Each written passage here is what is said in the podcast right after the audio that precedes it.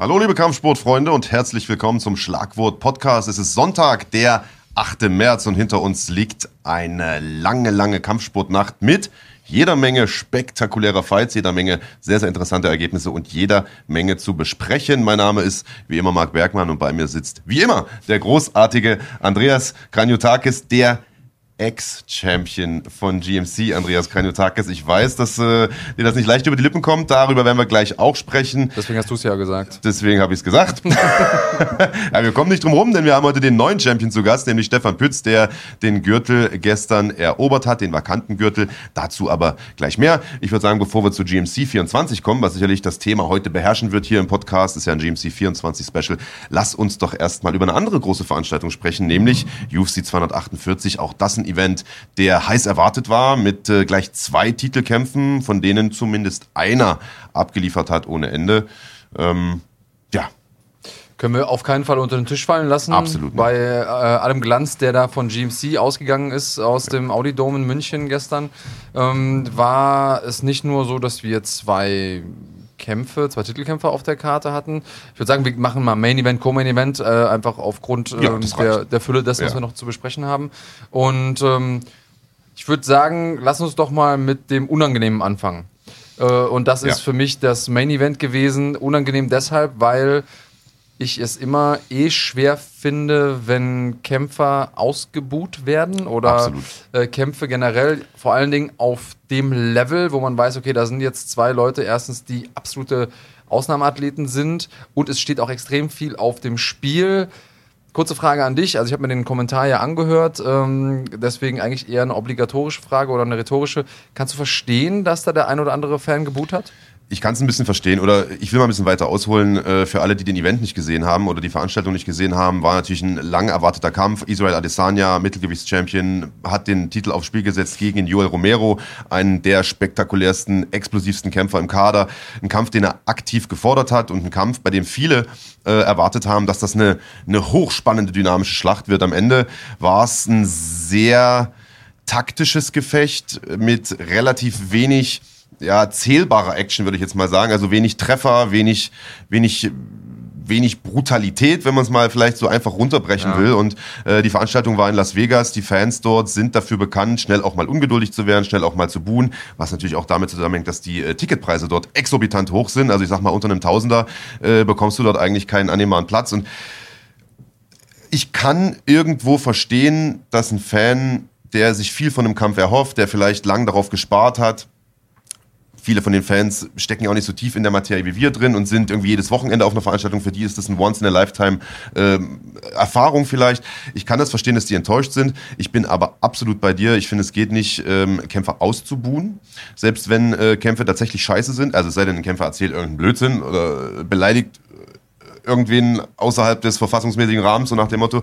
Aber ähm, abgesehen, also nicht aufgrund der sportlichen Leistung, darauf will ich hinaus. Und äh, die komplette Halle hat geboot und zwar die kompletten 25 Minuten lang dieses Kampfes, äh, was natürlich für die Kämpfer katastrophal ist, was für die Zuschauer zu Hause katastrophal ist, was auch für dich als Kommentator katastrophal ist. Also äh, ich durfte das Ganze mit dem äh, großartigen Sebastian Hacke kommentieren. Ich fand den Kampf aber auch gar nicht so schlecht. Also ich fand, es gab auch gar keinen Grund zu buhen. Natürlich war es nicht die Materialschlacht, die vielleicht viele erhofft hatten, aus meiner Sicht aber wahrscheinlich auch zu Unrecht erhofft hatten, denn ja. wer Israel Adesanya kennt, weiß, der ist ein Konterkämpfer, der bewegt sich viel. Ich erinnere an den Kampf äh, gegen Anderson Silva, den alle gefeiert haben, obwohl da auch nicht viel Kontakt war. Ähm, und ich fand, der Kampf war taktisch geführt, aber er war nicht schlecht. Ja, da bin ich bei dir. Ich denke, dass da natürlich auch noch mit reingespielt hat, dass wir davor im Co-Main-Event wahrscheinlich einen der Kämpfe des Jahres gesehen ja. haben. Ich bin mir relativ sicher, dass der irgendwie äh, mal in der Hall of Fame landen wird. Jetzt gerade hat die UFC bekannt gegeben, dass sie den Kampf äh, Jones gegen Gustafsson 1 äh, äh, in die Hall of Fame aufnehmen äh, will und ich bin mir relativ sicher, dass, ähm, dass das auch irgendwann passieren wird. Ja. Ähm, aber um bei dem Kampf zu bleiben, natürlich ist es von der Dramaturgie her ein ziemlicher Abfall, wenn ähm, dann einmal so ein Feuerwerk stattfindet ja. und danach wird es sehr, sehr taktisch. Du hast es schon gesagt. Und letzten Endes gibt es ja im MMA viele Möglichkeiten zu taktieren. Es gibt die Kämpfe, wo viel gehalten wird, wo viel gegen den Zaun gepresst wird, nicht viel passiert. Oder wo es einen Takedown gibt und dann viel gehalten wird und gerade so viel gemacht, ähm, damit der Ringrichter nicht aufstehen äh, lässt. Und dann gibt es halt die Kämpfe, wo man im Stand taktiert. Und äh, beide Kämpfer haben die Möglichkeit, äh, in ihrem Repertoire den Kampf mit einer Aktion zu beenden. Ja. Und das ist natürlich sehr, sehr schwierig. Und es war stilistisch für beide eine große Herausforderung. Ja. Ich ähm, muss sagen, Stylebender hätte natürlich auch noch ein bisschen mehr versuchen können, das muss man auch sagen. Also er hätte ein bisschen mehr Risiko gehen können. Die Frage ist, äh, wie viele seiner Fans sagen, wenn er das dann gemacht hat und sagen, ja Mensch, der hat da wenigstens Risiko gegangen, ist aber dann K.O. gegangen, ja, sagen eben. dann, ja Mensch. Das war äh, aber dumm. Da, das war aber ja. dumm, genau. Also letzten Endes ist er dann auch derjenige, der das ausbaden muss. Ähm, er hat gewonnen. Hat er denn zu Recht gewonnen? Also ich habe äh, live bei Twitter verfolgt. Ariel Halvani, Kollege aus den USA, hat zum Beispiel ähm, nach der vierten Runde getwittert. Äh, es steht wahrscheinlich 3-1 Romero mhm. oder eventuell 2-2. Ähm, das heißt, ähm, das war auch relativ knapp und es gibt auch Leute, die Romero vor, vorne gesehen haben. Also es ist natürlich relativ schwer, so einen Kampf zu werten, in dem nicht viel Zählbares passiert. Wir haben es gerade gesagt. Also ich glaube, in der ersten Runde gab es einen einzigen Treffer, eine mhm. einzige Aktion. Die hat Romero gelandet. Es war auch eine harte Bombe. Eine linke Overhand, die da eingeschlagen ist und die, glaube ich, auch ein Grund dafür war, dass es im weiteren Verlauf so taktisch geführt wurde, weil Adesanya sich nämlich gedacht hat, oha, äh, da kommt ganz schön was. Er hat das zwar hinterher ein bisschen anders verkauft, hat gesagt, ich habe da gemerkt, dass ich seine besten Schläge wegstecken kann, aber da hat er schon mal ganz kurz gewackelt. Ähm, in den ersten ein, zwei Runden ist nicht viel passiert und das, was passiert ist, hat äh, Romero gemacht. Das heißt, die beiden Runden hatte ich bei ihm und ich glaube, äh, zwei der drei Punktrichter auch. Aber ab Runde drei hat Romero nicht mehr viel gemacht. Er stand wirklich nur noch da, hat ein bisschen äh, fintiert und ein bisschen rumge, ich will nicht sagen rumgefaxt, aber äh, ein bisschen angetäuscht und ein bisschen gemacht und getan. Aber die eigentlichen Treffer gelandet hat Adesanya. Und äh, ich habe die letzten drei Runden für, für ihn gewertet. Ich habe es genauso gesehen wie zwei der drei Punktrichter. Ähm, worauf ich eigentlich nochmal hinaus wollte, ist, äh, dass ich es total interessant fand. Also diese Buchrufe gab es 25 Minuten lang und als der Kampf dann vorbei war, haben und die Interviews geführt wurden mit den Kämpfern nach dem Kampf, haben alle Adesanya ausgebuht und als Romero dran war, haben sie ihn bejubelt und der hat da ja nochmal richtig äh, vom Leder gezogen, hat sich aufgeregt, hat gesagt, die Leute bezahlen hier Geld und die wollen einen Kampf sehen. Und ich habe mir danach noch die Pressekonferenz angeschaut und äh, weil ich mich interessiert hat, was der UFC-Präsident Dana White dazu sagt. Der ist ja in der Regel auch nicht scheu äh, mit seinen Meinungen und er hat gesagt, okay, der Kampf war scheiße. Finde ich nicht, aber er, er sagt das so. Aber er sucht die Schuld nicht bei Adesanya, sondern bei Romero. Und ich ehrlich gesagt auch. Denn warum sollte sich Israel Adesanya in die Käfigmitte stellen und auf einen offenen Schlagabtausch einlassen mit einem der brachialsten Puncher in der Gewichtsklasse? Ist doch vollkommen dämlich. Romero ist doch der Herausforderer. Er ist doch derjenige, der was will. Es, er ist doch in der Pflicht, Adesanya zu stellen und ihn mit Bomben einzudecken. Und ich finde, sich hinterher hinzustellen, und das hat Romero getan, und zu sagen, warum stellst du dich nicht in die Mitte und, und prügelst mit mir, ist genauso dämlich, wie zu sagen, der hat mich runtergebracht und fünf Runden lang festgehalten, weil es ist dein Job, da rauszukommen. Und genauso ist es Romeros Job gewesen, Adesanya zu stellen. Das hat er nicht geschafft und ganz im Gegenteil, er wurde nach und nach immer weiter auseinandergenommen mit wirklich brachialen Leckkicks. Also ich möchte das Bein morgen nicht sehen von ihm und ich glaube, die haben auch einen großen Teil dazu beigetragen, dass er sich immer weniger bewegt hat hinten raus. Dementsprechend aus meiner Sicht hat Adesanya alles, wirklich alles richtig gemacht. Und wenn man jemandem die Schuld geben möchte an diesem vielleicht etwas ernüchternden Kampf, dann Romero. Ja, sehe ich genauso. Ich finde es äh, auch schwierig. Du hast ja gesagt, nicht alle Leute sind so tief in der Materie. Mhm. Nicht alle Leute verstehen auch den MMA-Sport in seiner Ganzheit. Ja. Jeder versteht natürlich, äh, wenn sie K.O. sehen und der andere geht runter, da, dann hat der, der äh, noch steht, gewonnen. Ja. Das ist klar, das versteht man auch nach drei Bier noch ganz gut. Aber am Ende des Tages ist es äh, eben ein taktischer Sport. Und äh, klar, das ist. Ähm, vielleicht nicht so ästhetisch, es ist nicht so Hollywood, sage ich ja. mal, wenn man ähm, sowas Taktisches sieht. Und selbst wenn man in Anführungsstrichen nur die Low-Kicks trifft und, äh, und damit Schaden macht und der andere macht keinen Schaden, hat man trotzdem mehr Schaden gemacht. Ja. Ob es dann am Ende dasselbe ist, wie ähm, ja, wenn man ein komplett geschwollenes Gesicht hat äh, am Ende des Tages oder eben K.O. liegt und sich die Hallenbeleuchtung angucken muss vom Rücken aus, Natürlich ist es anders, aber der Kampf gibt es halt auch nicht immer her und zum Kämpfen gehören zwei und wenn der eine den Kampf vermeidet, äh, auf dem, in dem einen Bereich, dann passiert eben das, was mich wundert. Und irgendwie hatte ich so ein Gefühl. Ich hatte so ein Gefühl, Romero kann das Ding heute machen. Und äh, ich habe gedacht, was, wie verrückt wäre das, wenn der jetzt einfach auf die Idee kommt, tatsächlich zu ringen. Ja. Also wenn der jetzt auf die Idee gekommen wäre, zu sagen, weißt du was, ich glaube, die ersten beiden Runden könnten für mich gewertet worden sein. Ähm, ich nehme den jetzt einfach mal eine Runde runter und halte den einfach fest. Ja. Und das hätte er ja vom, vom Skill her mit Sicherheit, er hätte gute Chancen gehabt, sagen wir mal so. Isis Takedown-Verteidigung ist gut, auch sehr gut, aber ich weiß nicht, ob sie äh, Silbermedaillen äh, Olympia, Olympia gut ist. Ja. Also äh, es gab ein, zwei Takedown-Versuche, also ich erinnere mich zumindest an einen Double-Leg-Shoot, der war gut getimed, der war blitzschnell. Ich glaube, da wäre 99% aller Menschen wahrscheinlich auf die Bretter gegangen. Also das war auch irgendwie über über vier Meter hinweg, sage ich jetzt mal übertrieben. Da hat äh, der, der Olympia-Ringer Background auf jeden Fall aufgeblitzt, hat Adesanya spielend verteidigt. Ja. Aber ich bin bei dir. Ich glaube, nach dem fünften, sechsten, siebten, achten, von mir ja, aus zehnten Takedown, ja. irgendwann hätte er ihn den Mounter gekriegt. Und äh, Dana White hat eine Sache gesagt. Er sagt, es ist deine vermutlich letzte Titelchance eine, die du nicht mal hättest haben sollen, denn mhm. äh, Paulo Costa war ja eigentlich Herausforderer und ja. äh, Romero ist quasi nur reingerutscht, weil Costa verletzt ist und äh, Adesanya ihn sich gewünscht hat sozusagen. Wenn du schon diese Chance nochmal bekommst mit 42 Jahren, dann gib halt Gas. Und äh, ja. ich sage mal, man hat in der letzten Runde gesehen, was möglich gewesen wäre, denn da ist ja. Romero tatsächlich nochmal nach vorn gestürmt und hat äh, Adesanya auch in der ein oder anderen äh, prekären Situation gehabt, mal kurz am Seil, da ist ein Schwinger mal kurz vorbeigepfiffen äh, vor dem Gesicht. Wenn er das von Beginn an gemacht hätte und sich nicht so hingestellt hätte oder die ganze Zeit hier seine mm. Anderson Silva-mäßigen Maidbewegungen, Fintier-Geschichten gemacht hätte, dann wäre das ein ganz anderer Kampf geworden und ich glaube, da hätte er gute Chancen gehabt, ähm, Adesanya da wirklich auch wegzuhauen. So selber schuld, muss man sagen. Da braucht er hinterher nicht meckern.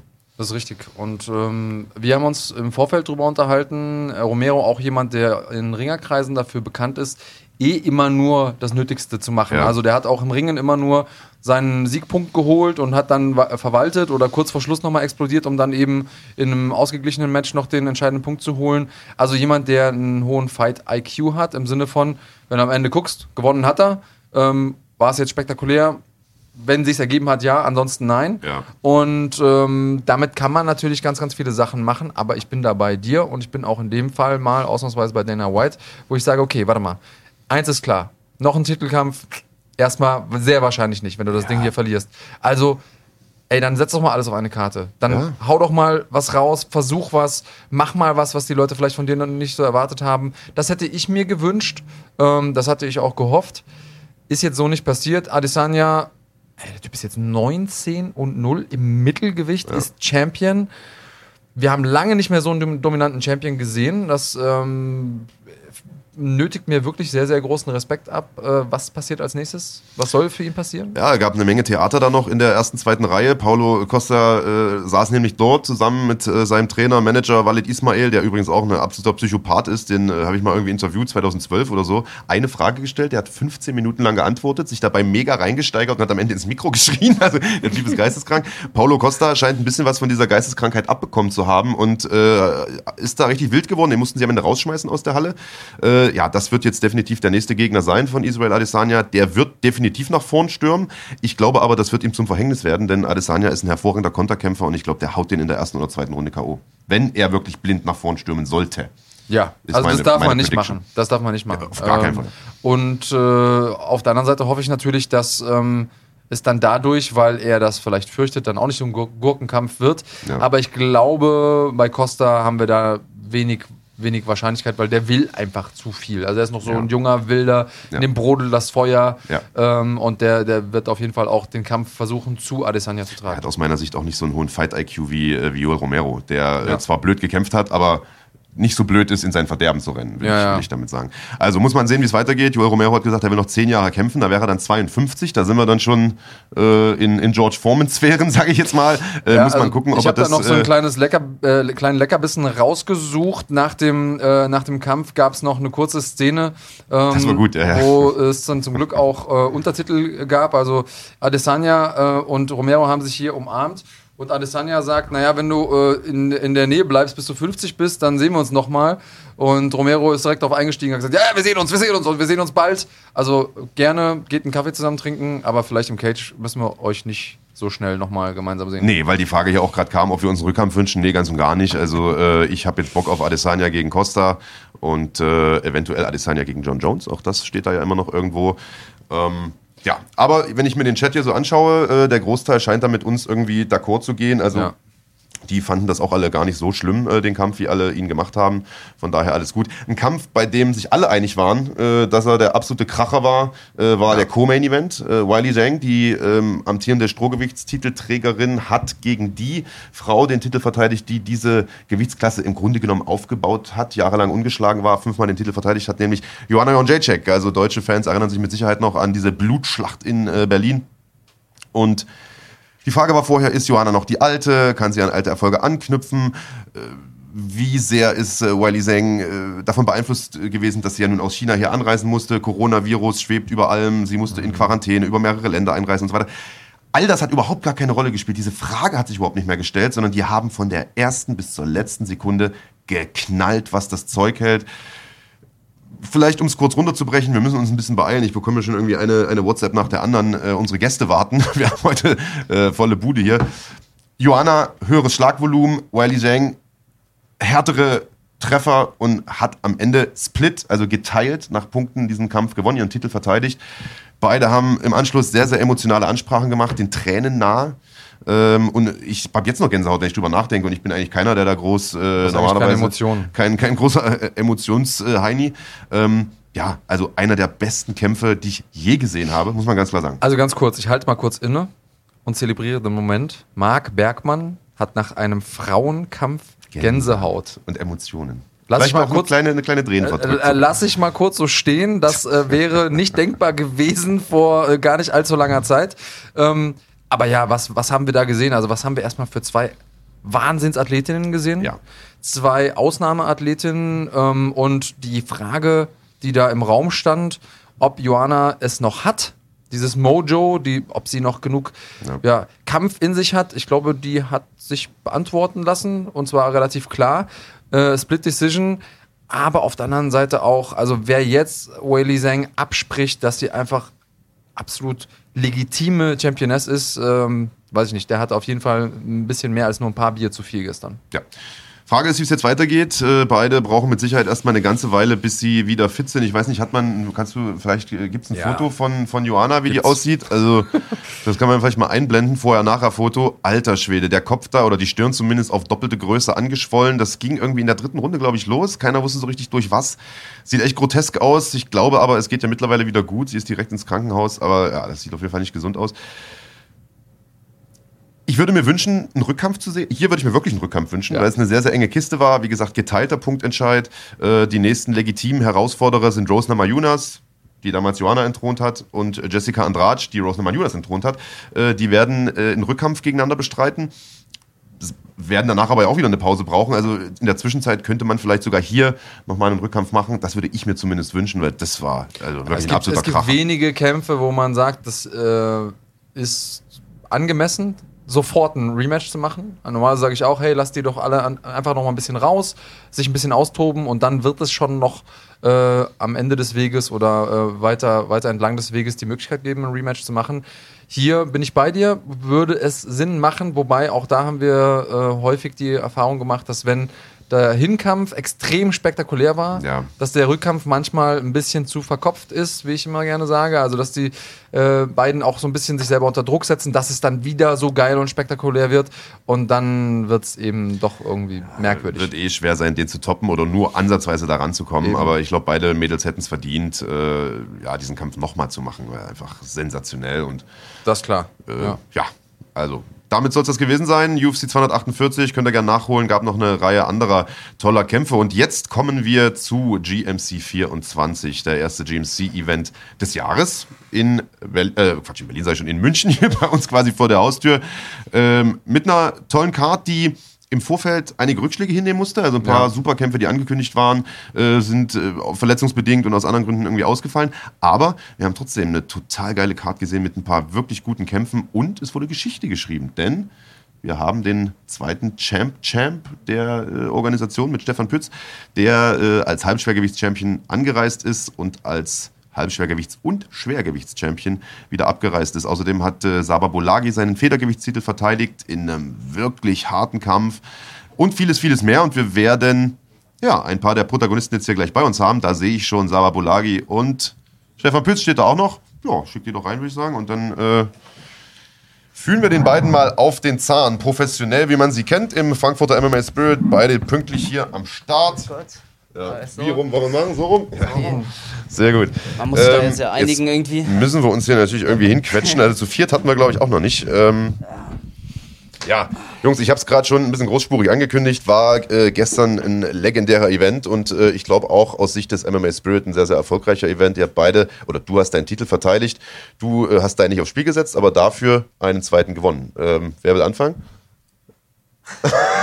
Okay, dann fange ich an. Ähm, ja, also hervorragendes Event fürs MMA Spirit auf jeden Fall. Ähm, ja, erfolgreich gelaufen. Kann gar nichts anderes dazu sagen. Also mega. Du hast einen sehr, sehr harten Kampf gehabt gegen einen starken äh, Brasilianer, Felipe Maia, guter Bodenkämpfer, das war im Vorfeld klar. Äh, wir wissen, du bist ein starker Ringer. Äh, die Frage war, wirst du gegen den ringen oder meidest du den Bodenkampf? Ähm, du hast begonnen mit Ringen. Es ist ein oder andere Mal auch relativ eng geworden, warst da in einer ziemlich engen Guillotine drin. Hast dann, so hatte ich zumindest das Gefühl, dein Gameplay ein bisschen umgestellt, hast ein bisschen mehr geboxt und das hat sich richtig gut ausgezahlt, denn äh, der hat einige Treffer nehmen müssen. Aber warst du geschockt davon, wie viele von diesen Treffern der schluckt? Also wir haben wirklich mit viel gerechnet, be beziehungsweise ich. Also ich habe mit, wirklich mit allem gerechnet, Ja. aber nicht damit. Also der Plan, beziehungsweise so mein Plan A war ja wirklich so grinden, grinden, grinden und dass er dann halt hinten einbricht, auch bedingt der kurzen Vorbereitungszeiten, so in der Hoffnung, dass dann hinten raus halt wenig kommt, was ja auch war. Also er war ja müde. Ja. Aber dass er dann halt wirklich so mit so einem Willen und so Zombie-Modus vorwärts und Hände eigentlich unten. War wie im Wrestling, Hände unten, der lud dich immer ein, nochmal zu schlagen, du ballerst ihm noch eine rein, komm, nochmal, noch eine. Das war wie im, wie im Rocky-Film. Also äh, unglaublich, wir, wir sehen hier noch ein paar Szenen äh, aus dem Kampf. Ähm, ja, du warst Wahnsinn. auf jeden Fall äh, müde, müder als wir dich sonst kennen. Also normalerweise kennen wir dich ja auch als kleines Energiebündel, das da durch den Cage fegt und auch am, äh, am Ende des Kampfes, also in der fünften Runde, noch genug Power und Energie hat, um äh, einiges äh, möglich zu machen. Aber du sahst, äh, also entschuldige, wenn ich das jetzt hier so sage, aber du sahst nach der ersten Runde schon relativ müde aus. Das stimmt. Also ähm, es gibt manchmal so Tage, das ist immer so, was auch meine Nervosität immer vor jedem Kampf so ein bisschen bedingt. Man weiß natürlich nicht, in welcher Tagesverfassung man gerade ist, wie reagiert der Körper. Und ähm, da ist wirklich so diese Tagesform extrem von Bedeutung. Ähm, gestern war so ein Tag, wo dann einfach wirklich so dann auch das Energielevel auf einmal weg war. Ähm, er war auch sehr schwer, muss ich sagen. Also ich habe das dann jetzt auch im Nachhinein dann irgendwie gesehen, dass er auch so um die 80 Kilo dann hatte Wahnsinn. im Cage. Also ich habe mir dann auch in der zweiten Federgewichtstitelkampf, nochmal sagen. Ne? also, ähm, ja, ich habe mir dann auch in der zweiten Runde gedacht, warum bin ich denn so platt? Das gibt's doch gar nicht, ne? Aber dann habe ich den halt zwei Runden halt dann am Cage gehalten und immer wieder rausgezogen, er immer wieder hochgekommen, wo ich mir auch gedacht habe, also der ist da wie so eine Hydraulik jedes Mal wieder aufgestanden, auf die Beine gekommen, Respekt und Also man sieht es ja auch gerade im Hintergrund, also das sieht aus wie, als wäre das gar nicht eine Gewichtsklasse. Ich meine, schau das mal an. Du, du hängst da an ihm dran, irgendwie drei Köpfe gefühlt kleiner. Also, dass du da natürlich eine Menge Energie verpulvert hast, das, äh, das, das glaube ich dir gern. Äh, was, was glaubst du sonst? Du sagst äh, tagesformabhängig. Wie lief die Vorbereitung? Lief die gut oder gab es da irgendwas, was dich vielleicht zurückgeworfen hätte? Nee, also die Vorbereitung war hervorragend. War eigentlich, ähm, kommt man gar nichts sagen, professionell von Anfang bis Ende. Verletzungsfrei, keine Erkältung, keine Krankheit gewesen. Also es war wirklich sehr, sehr gut. Ähm, ja, es war einfach. Wir sehen jetzt gerade hier im Oh ja. Hintergrund noch diese Szene, in der, ähm, in der, äh, ja, es kurzzeitig mal auch aus, von unserer Perspektive aus so aussah, als hättest du getappt. Also das war, ähm, das war so, dass du da in einer Guillotine gefangen warst und ähm, die Guillotine war definitiv sehr, sehr eng. Ähm, das hast du ja im Nachhinein auch noch mal im Interview mit Marc gesagt, dass du gesagt hast, also eng war das Ding auf jeden Fall. Ähm, ich habe es nochmal zurückgespult, damit wir es uns nochmal angucken können. Und dann ähm, gab es zwei Sachen, die mich, äh, die ich besonders fand. Also erstens hattest du das, da, den einen Arm, der da noch drin war zwischen den Beinen. Das sah so ein bisschen aus wie ein Brazilian Tap. Also für die Leute, die das nicht kennen, das einmal kurz abgeklopft, damit der Gegner denkt, okay, es ist vorbei, lässt dann los und dann kommt man raus. Ähm, im, in, Im Replay, muss ich sagen, sah es dann nicht mehr so aus. Ähm, und als du rauskamst, sah es kurz so aus, als wärst du weg gewesen. Also als hättest du die Kontrolle über deinen Körper verloren. Aber im Nachhinein habe ich ja auch gesagt, wahrscheinlich war das eher vom Überstrecken. Also von der Analyse her so in Ordnung oder hast du das anders empfunden? Nee, ist auf jeden Fall, unterstreiche ich so, muss ich wirklich sagen. Ähm, das Ding war extrem eng. Wirklich, ähm, da habe ich auch gepennt in dem Moment. Ich muss auch sagen, also man sieht es, wenn man die äh, Sequenz. Nicht, du bist nicht eingeschlafen, sondern du. Nein, nein, äh, nee, hast- nee, ja, ich ja, habe nicht ja, gepennt, sondern vorher die Sequenz habe ich gepennt, danke. Ja, hier, hier bist du reingekommen in die, in die Submission. Jetzt sieht man es, also das ist auf jeden Fall schon eng. Ähm, Ah, da hänge ich schon drin. Also ich muss sagen, in der Aktion selbst, da hing ich an dem Bein oder an der Hüfte und dann ist er in die Guillotine gesprungen und in dem Moment ist mein linkes Bein weggerutscht und er ist auf mein Knie gefallen, beziehungsweise das Knie hing dazwischen und ich dachte Mo- dem Moment, mein Knie gibt nach und ist durch und dann habe ich auch so ein, zwei Sekunden im Boden erstmal gecheckt, ist mein Bein noch da. Also es war wirklich, dass er aufs Knie ist, das Bein ist nach vorne und er oben auf die Kniescheibe. Ähm, genau, und dann war das Ding halt, wie gesagt, extrem eng. Dann habe ich halt versucht, seine Hüfte zu pressen. Ähm, ja, genau, da sieht man es nochmal. Da hat man es gerade gesehen. ja, ich versuche gerade das Replay zu Ja, finden, weil wir haben nämlich noch ein Eine- Replay. Genau, eine Zeitlupe aus einer anderen Perspektive. Denn wir haben während des Live-Kommentars auch gesagt, oh, ich glaube, der hat getappt und oh, ich glaube, jetzt, jetzt ist er kurz weg gewesen. Es sah tatsächlich so aus von hinten. Und dann haben wir von der Regie nochmal äh, eine Zeitlupe von der anderen Mhm. Seite eingespielt bekommen. Da sieht man es besser äh, und man sieht tatsächlich, du warst die ganze Zeit da. Also ähm, ja. Ja. aber trotzdem Schreckmoment. Das war, glaube ich, zweite Runde zweite oder sowas. Runde, Ende zweite Runde. Ähm, Und danach Strategie umgestellt, ne? Genau, dann halt auch klar aus der Ecke die, äh, Ding, die Anweisung bekommen, den Kopf da halt einfach nicht mehr reinzustecken. so einfach ist es manchmal. Ja. Also ich habe da ein sehr, sehr gutes Gefühl für, für Guillotine Chokes und sowas, kann da sehr gut passen auf die andere Seite, ist da nichts passiert. Da sieht man nochmal mein Bein. Ja, siehst du, haben wir gar nicht so mitbekommen. Jetzt sehen wir hier diesen Escape Genau. und ähm, ja, wie gesagt, es sah kurz so aus, als wärst du weg gewesen, aber da bist du ja sofort wieder. Du hast einfach so sehr versucht, die Post-Shot zurückzubekommen, Genau. also dich aufzurichten, dass sobald ähm, du da rausgeflutscht bist, dich überstreckt hast. Und das Genau. sah kurz von außen so aus, als wärst du stiff gewesen. Also als wär, wärst du da Mhm. einfach nicht mehr in der Lage, dich zu kontrollieren. War nicht so, also da Nee. bin ich auch ganz, ganz happy drum gewesen. Ähm, auch. und ich habe es auch im Kommentar gesagt, als Champion muss man eben auch solche Kämpfe gewinnen. Und ich finde, ähm, wenn die Leute, oder das sagt man ja auch vielleicht Kampfsportlern nach, Leute, die früher viel Boxen geguckt haben, gesagt haben, ja, wenn du da mal einen Champion hast, der sich auch gut vermarkten lässt, ne, bist ja auch ein äh, ja, ich sag mal, ein adretter Typ. Wir haben dich jetzt hier gehabt, wir haben dich quasi aufgebaut medial.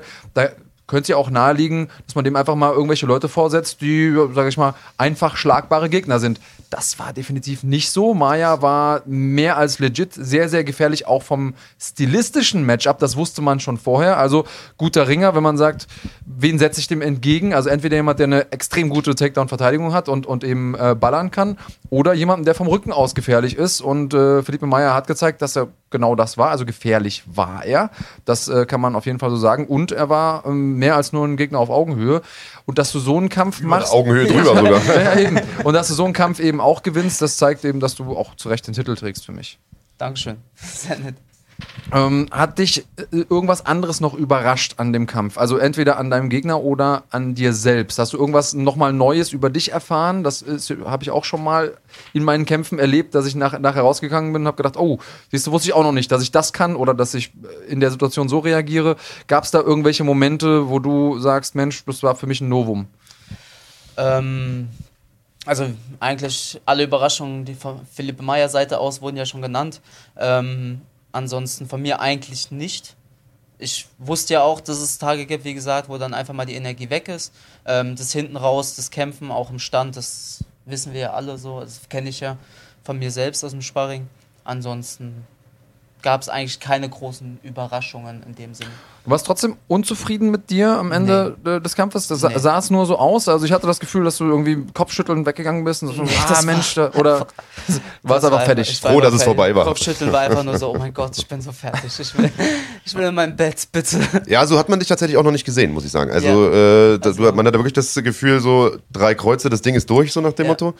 Ähm, jetzt ist ja eine Sache, die GMC groß gemacht hat, immer die diese deutsch-deutschen Duelle gewesen, diese German Top Ten Duelle. Und äh, Gott sei Dank ist es ja so, dass gerade das Federgewicht eine Gewichtsklasse ist, die super besetzt ist bei äh, GMC. Jetzt hat man hier mit äh, Felipe Meyer jemanden aus dem Ausland geholt, kann man auch mal machen. Ähm, und ich weiß, ihr Jungs vom Spirit, ihr äußert euch nicht gern zu nächsten Gegnern und äh, da heißt es immer, frag mal den Nils, der macht das, das Management. Aber hast du vielleicht jemanden im Hinterkopf, gegen den du äh, gern kämpfen würdest, aus dem Federgewicht? Wir haben einen starken Nico Samsonice gesehen, wir haben einen starken äh, Mohamed Rabelsi gesehen, der ja auch schon mal um den Leichtgewichtstitel gekämpft hat. Gibt es da eine Option in Deutschland, wo du sagst, das können wir mir vorstellen? Äh, wie ich eigentlich auch gestern schon gesagt habe, da und wie du es eben gesagt hast, da gibt es einige. Und ich denke, ähm, da sind die Optionen auf jeden Fall gegeben. Dass es einer von den Jungs werden könnte, wer genau, habe ich jetzt auch gar nicht so auf dem Schirm, muss ich ehrlich sagen, weil es halt auch so viele sind. Also es ist jetzt ja. nicht so, ey, da ist einer oder es sind zwei, auf die muss Der ich raussticht, achten, ja. Sondern da sind einfach jetzt vier, fünf Jungs und ich denke, jeder hätte seine Chance verdient und jeder kann es werden. Also ich denke einfach so, jeder, der Zeit und Lust hat in dem Moment. Ne? So, also Richtige Zeit, richtiger Ort. Ja, Sehr gut. Also. Also wir sind erstmal happy, dass es dir gut geht. Du hast keine großen Verletzungen davon getragen oder so. Nee. Hast zwar danach gesagt, also irgendwie war gestern äh, Urlaubsstimmung, ne? Alle haben gesagt nach dem Kampf, alle wollen in Urlaub. Ja. Erstmal Urlaub. Alle brauchen Urlaub. ähm, du hast ja noch vorher deine Bachelorarbeit abgegeben. Ja. Ähm, und das ist natürlich doppelt. Ich kenne viele Leute, die haben so eine Abschlussarbeit, dann werden die erstmal krank, weil ja. die bis dahin einfach alle Energie da rein investiert haben und dann merkt der Körper, okay, ich kann jetzt runterfahren. Ähm, dann sind die erstmal eine Woche krank. Du bist danach direkt in die Vorbereitung gestartet? Ich war eigentlich schon in der Vorbereitung. Vielleicht war es auch deshalb, bin ich mhm. nicht krank geworden. Hoffentlich werde ich es jetzt auch nicht, weil ich möchte gerne echt nächste Woche in den Urlaub. Ja, nee, das, äh, das wünschen wir natürlich auch nicht. Äh, ähm, wohin geht's? Äh, Fuerteventura. Oh, okay. Wahrscheinlich surfen ein bisschen. Und bisschen surfen, ein bisschen. schon nach Italien oder so oder nach China.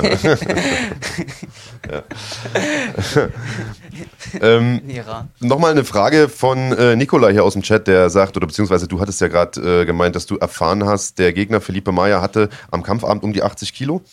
Äh, natürlich musste auf die Waage mit maximal 66 gehen, denn ja. es war ein Titelkampf äh, im Federgewicht. Und Nikolai fragt, wie hat Maya denn von der Waage bis zum Fight noch so viel Gewicht zugelegt? Also äh, gerade du als, als alter Ringer kannst ihm das bestimmt am besten erklären.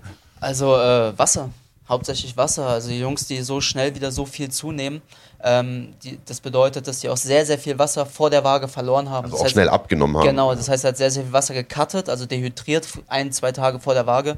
Und das trinkt man dann halt schnell wieder drauf. Ich habe auch gesehen, der hat dann Freitagabend sogar noch an seiner Flasche genuppt und ähm, war halt nur am Trinken. Und man hat auch auf der Waage gesehen, da war echt trocken.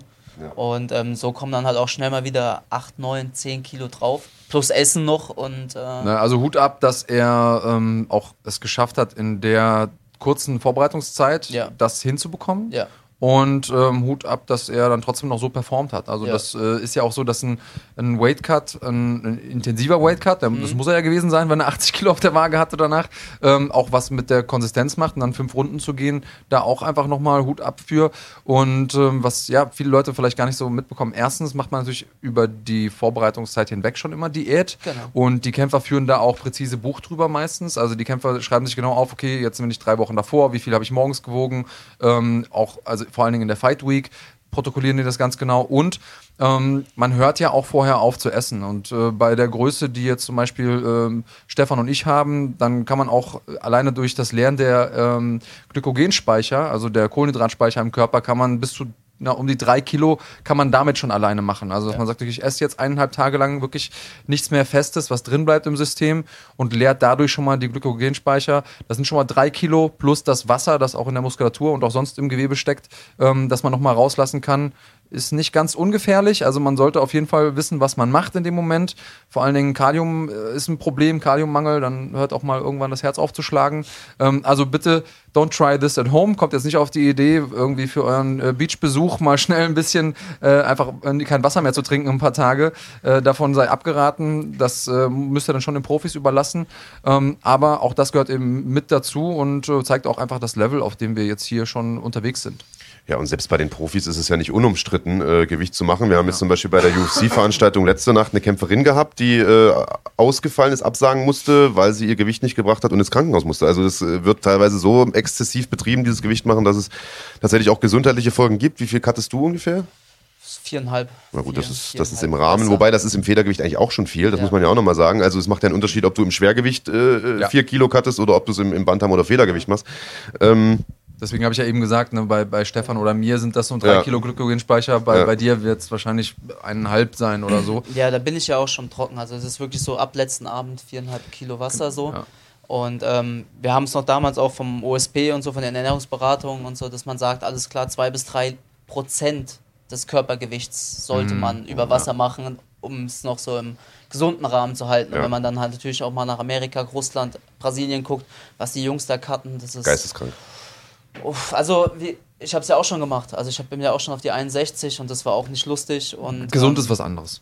Tatsache. Also, Also ist auch nicht gesund, sich in einem Käfig fünf- 25 Minuten auf die Mappe zu hauen. Das stimmt. Ähm, aber dabei ist halt auch tatsächlich noch keiner gestorben in der Form. Und beim Gewicht machen schon. Also da muss man schon gucken, dass man Also- das anständig macht und richtig dosiert. Ja, und ihr selber kennt es vielleicht auch. Also ich glaube, jeder, der hier zuschaut, hatte schon mal irgendwie einen Magen-Darm-Infekt oder sowas. Wenn ihr euch da aus allen Körperöffnungen die Flüssigkeit rauskommt, irgendwann kommt da ja nur noch Wasser.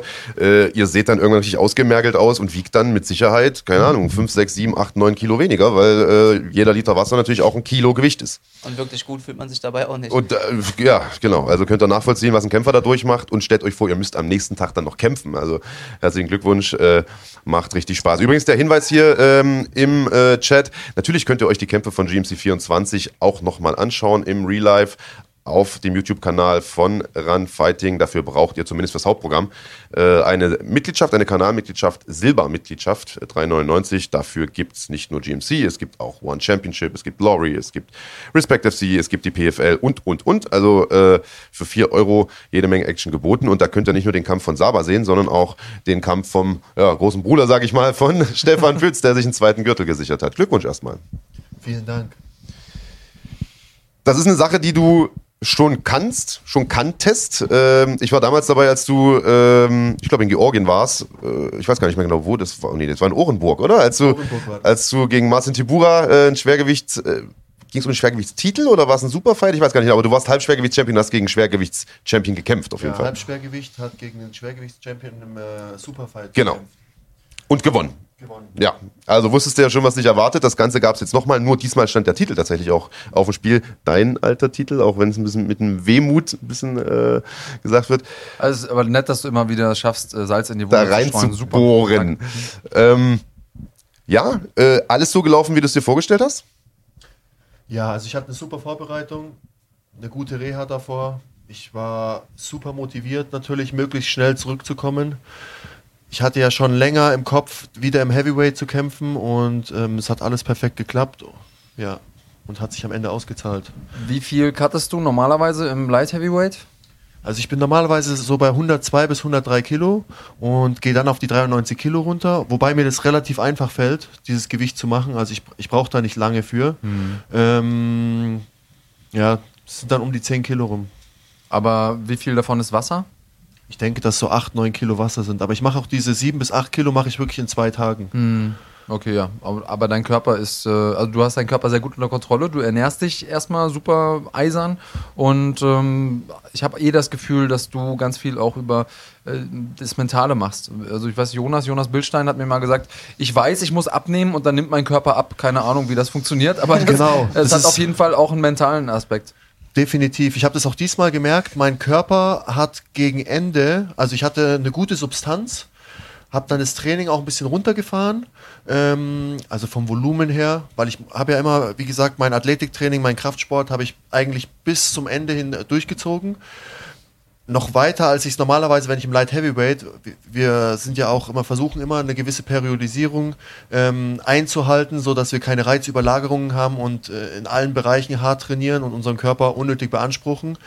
Und diesmal hat mein Körper auch in den letzten zwei Wochen diese Tendenz gezeigt, dass er eigentlich abnehmen möchte, weil er auf diese, ja, er ist eigentlich Richtung Kampf, ist er darauf programmiert, sozusagen dieses Gewicht zu verlieren eher. Und ich musste da wirklich richtig haushalten und wirklich sehr diszipliniert. Ähm, ich konnte auch nicht mehr fasten, was ich ja die ganze Zeit gemacht hatte, weil ich einfach sonst Substanz verloren hätte und viel zu leicht gewesen wäre fürs Heavyweight. Also ich finde es schön, dass auch du als Profi und als dein Teamkollege da lachend den Kopf schüttelst, weil nicht nur ich, äh, ich als Nicht-Profi, als Couch Potato. Also bei mir ist es immer genau andersrum. ja, also ich kenne das eigentlich auch ganz anders. war die ganze Diät, äh, die ganze Vorbereitung ziemlich leicht und dann dachte ich, okay, jetzt fange ich langsam mal an, so abzunehmen und auf einmal war ich zwei Kilo schwerer. Also ich weiß auch nicht, was, ich, da passiert. Also Stefan ist ohnehin äh, ein Freak of Nature, wahrscheinlich wirklich eine Maschine und ähm, ich will da jetzt mal zwei äh, Gründe nennen. Es gibt viele, aber ich will jetzt mal zwei nennen. Äh, in deinem letzten Kampf hast du ja ein kaputtes Knie gehabt, den trotzdem gewonnen äh, und das war nicht nur irgendwas, sondern es war Kreuzband durch, Innenmeniskus durch, Außenband durch, Knorpelfraktur. Also im Prinzip war das. Hast du überhaupt noch ein Bein? Ja, also ich habe ja na, im Interview danach gesagt, ich bin in zwei Wochen wieder fit. Also das hat sich dann schon abgezeichnet. dass Konnte das, ich mir in dem Moment schon denken, aber ich wollte dir nicht widersprechen. meinerseits war. Es sind- braucht dann doch drei Ja, Wochen. Also es war, wie gesagt, es war, es war Game Over, vier Stunden OP, äh, spricht für sich. Mhm. Ich habe mich danach auch, äh, mein Knie hat sich wirklich so angefühlt, als ob es in der Mechanikerwerkstatt war. Also pulverisiert. Richtig, ja, ja. es war. Aber mein Körper hat sich eigentlich relativ schnell von dieser OP erholt. Ich habe nach zwei Tagen wieder angefangen zu trainieren nach der OP. Mit ganz lockeren Spannungsübungen. Und habe mich dann eigentlich auch re relativ schnell wieder gut gefühlt. Habe immer versucht, ähm, mich so ranzutasten, also dass ich. Äh, das Problem ist, man bekommt ja keine genauen Instruktionen von den Ärzten. Jeder, es will sich keiner aus dem Fenster lehnen. Jeder sagt, ja, wie du dich fühlst. Und ähm, äh, du musst es wissen, du musst es fühlen, du bist in deinem Körper. Und dann experimentiert man natürlich, was kann ich jetzt machen? Das ist natürlich gefährlich, dir das Ja. zu sagen. Ja, natürlich. Leute im Fitnessstudio beziehungsweise bei uns im Kraftsportbereich haben gesagt, ey, geh doch mal nach Hause. Du kannst doch jetzt Mhm. nicht mit Kniebeugen anfangen nach eineinhalb Wochen. Und äh, Ja, ich glaube aber doch. Ich glaube, Kniebeugen sind ja keine dynamischen Bewegungen. Genau. Äh, Da hast du keinen, keinen Fremdeinfluss. Ja, Und, ich habe alles äh, extrem. Mhm. langsam ausgeführt und extrem versucht mit isometrischer Spannung und Haltephasen Ja. Und alles sehr kontrolliert zu machen und es hat sich am Ende, also es hat sich ab und zu sehr wund angefühlt und sehr lediert, aber es war immer, denke ich, der Reiz war vertretbar. Was hast du für eine Plastik bekommen? Ähm, ich habe eine Kreuzbandplastik bekommen, die hier unten aus meinem Unter Semit Semitio. Semitenonosus? Genau. Ja.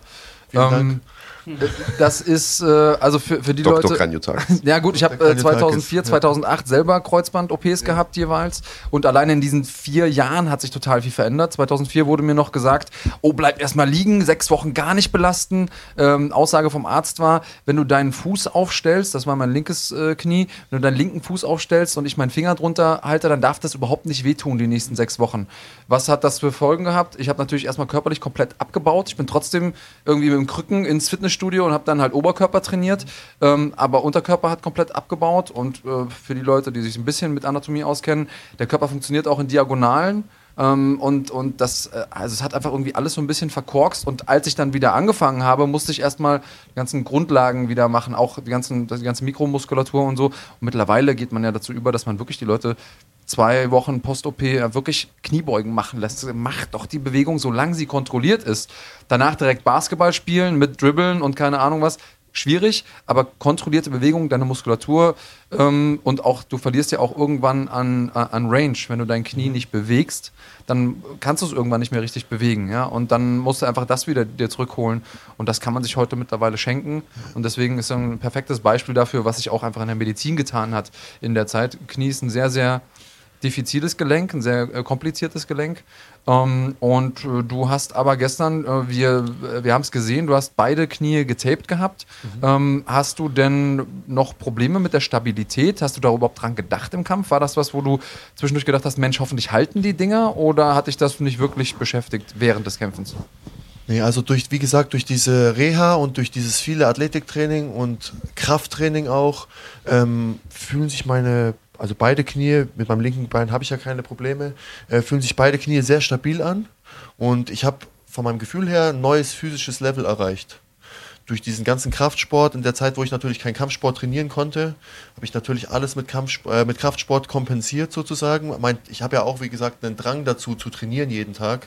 Ähm, also ich kann nicht allein, es geht nicht, es ist nicht möglich, weil ich fühle mich nach drei Tagen so, als ob ich zwei Monate nicht trainiert hätte. Und ähm, Wann ja, hast du das letzte Mal drei Tage nicht trainiert? Kurz vor der Einschulung wahrscheinlich, ne? das ist schon sehr lange her. Das, also ich mache immer irgendwas. Und wenn ich, wenn ich nichts im Kampfsportbereich mache, meine Hobbys sind ja eigentlich auch alle sportlicher Natur. Das heißt, ich gehe Mountainbike fahren oder im Winter ich gehe Snowboard fahren. Also es ist immer irgendwas Sportliches dabei mit einer körperlichen, physischen Betätigung. Also, ich habe gesagt, wir nennen ein paar Gründe jetzt mal, warum du eine Maschine bist. Jetzt haben wir äh, die, die Knieverletzung angesprochen, Reha und so weiter hast du gesagt. Aber du hast ja nicht nur eine Reha gemacht, um wieder zurück in den Käfig zu kommen, sondern du hast gleichzeitig noch gesagt, okay, ich greife jetzt im Schwergewicht an und musstest dafür auch ein paar Kilo zulegen.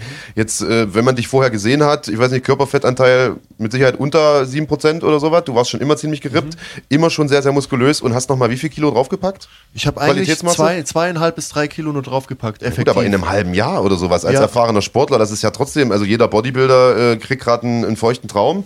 Ähm, wie, wie macht man das? Also ich habe ähm, direkt nach der OP angefangen. Ich habe mich sehr viel damit beschäftigt, was es für Risiken gibt. Äh, zum Beispiel, ich habe darüber gelesen, dass durch Fehlhaltungen oder Schonhaltungen äh, es vielen Sportlern passiert ist, dass sie ihr linkes Knie dadurch lediert haben. Ja.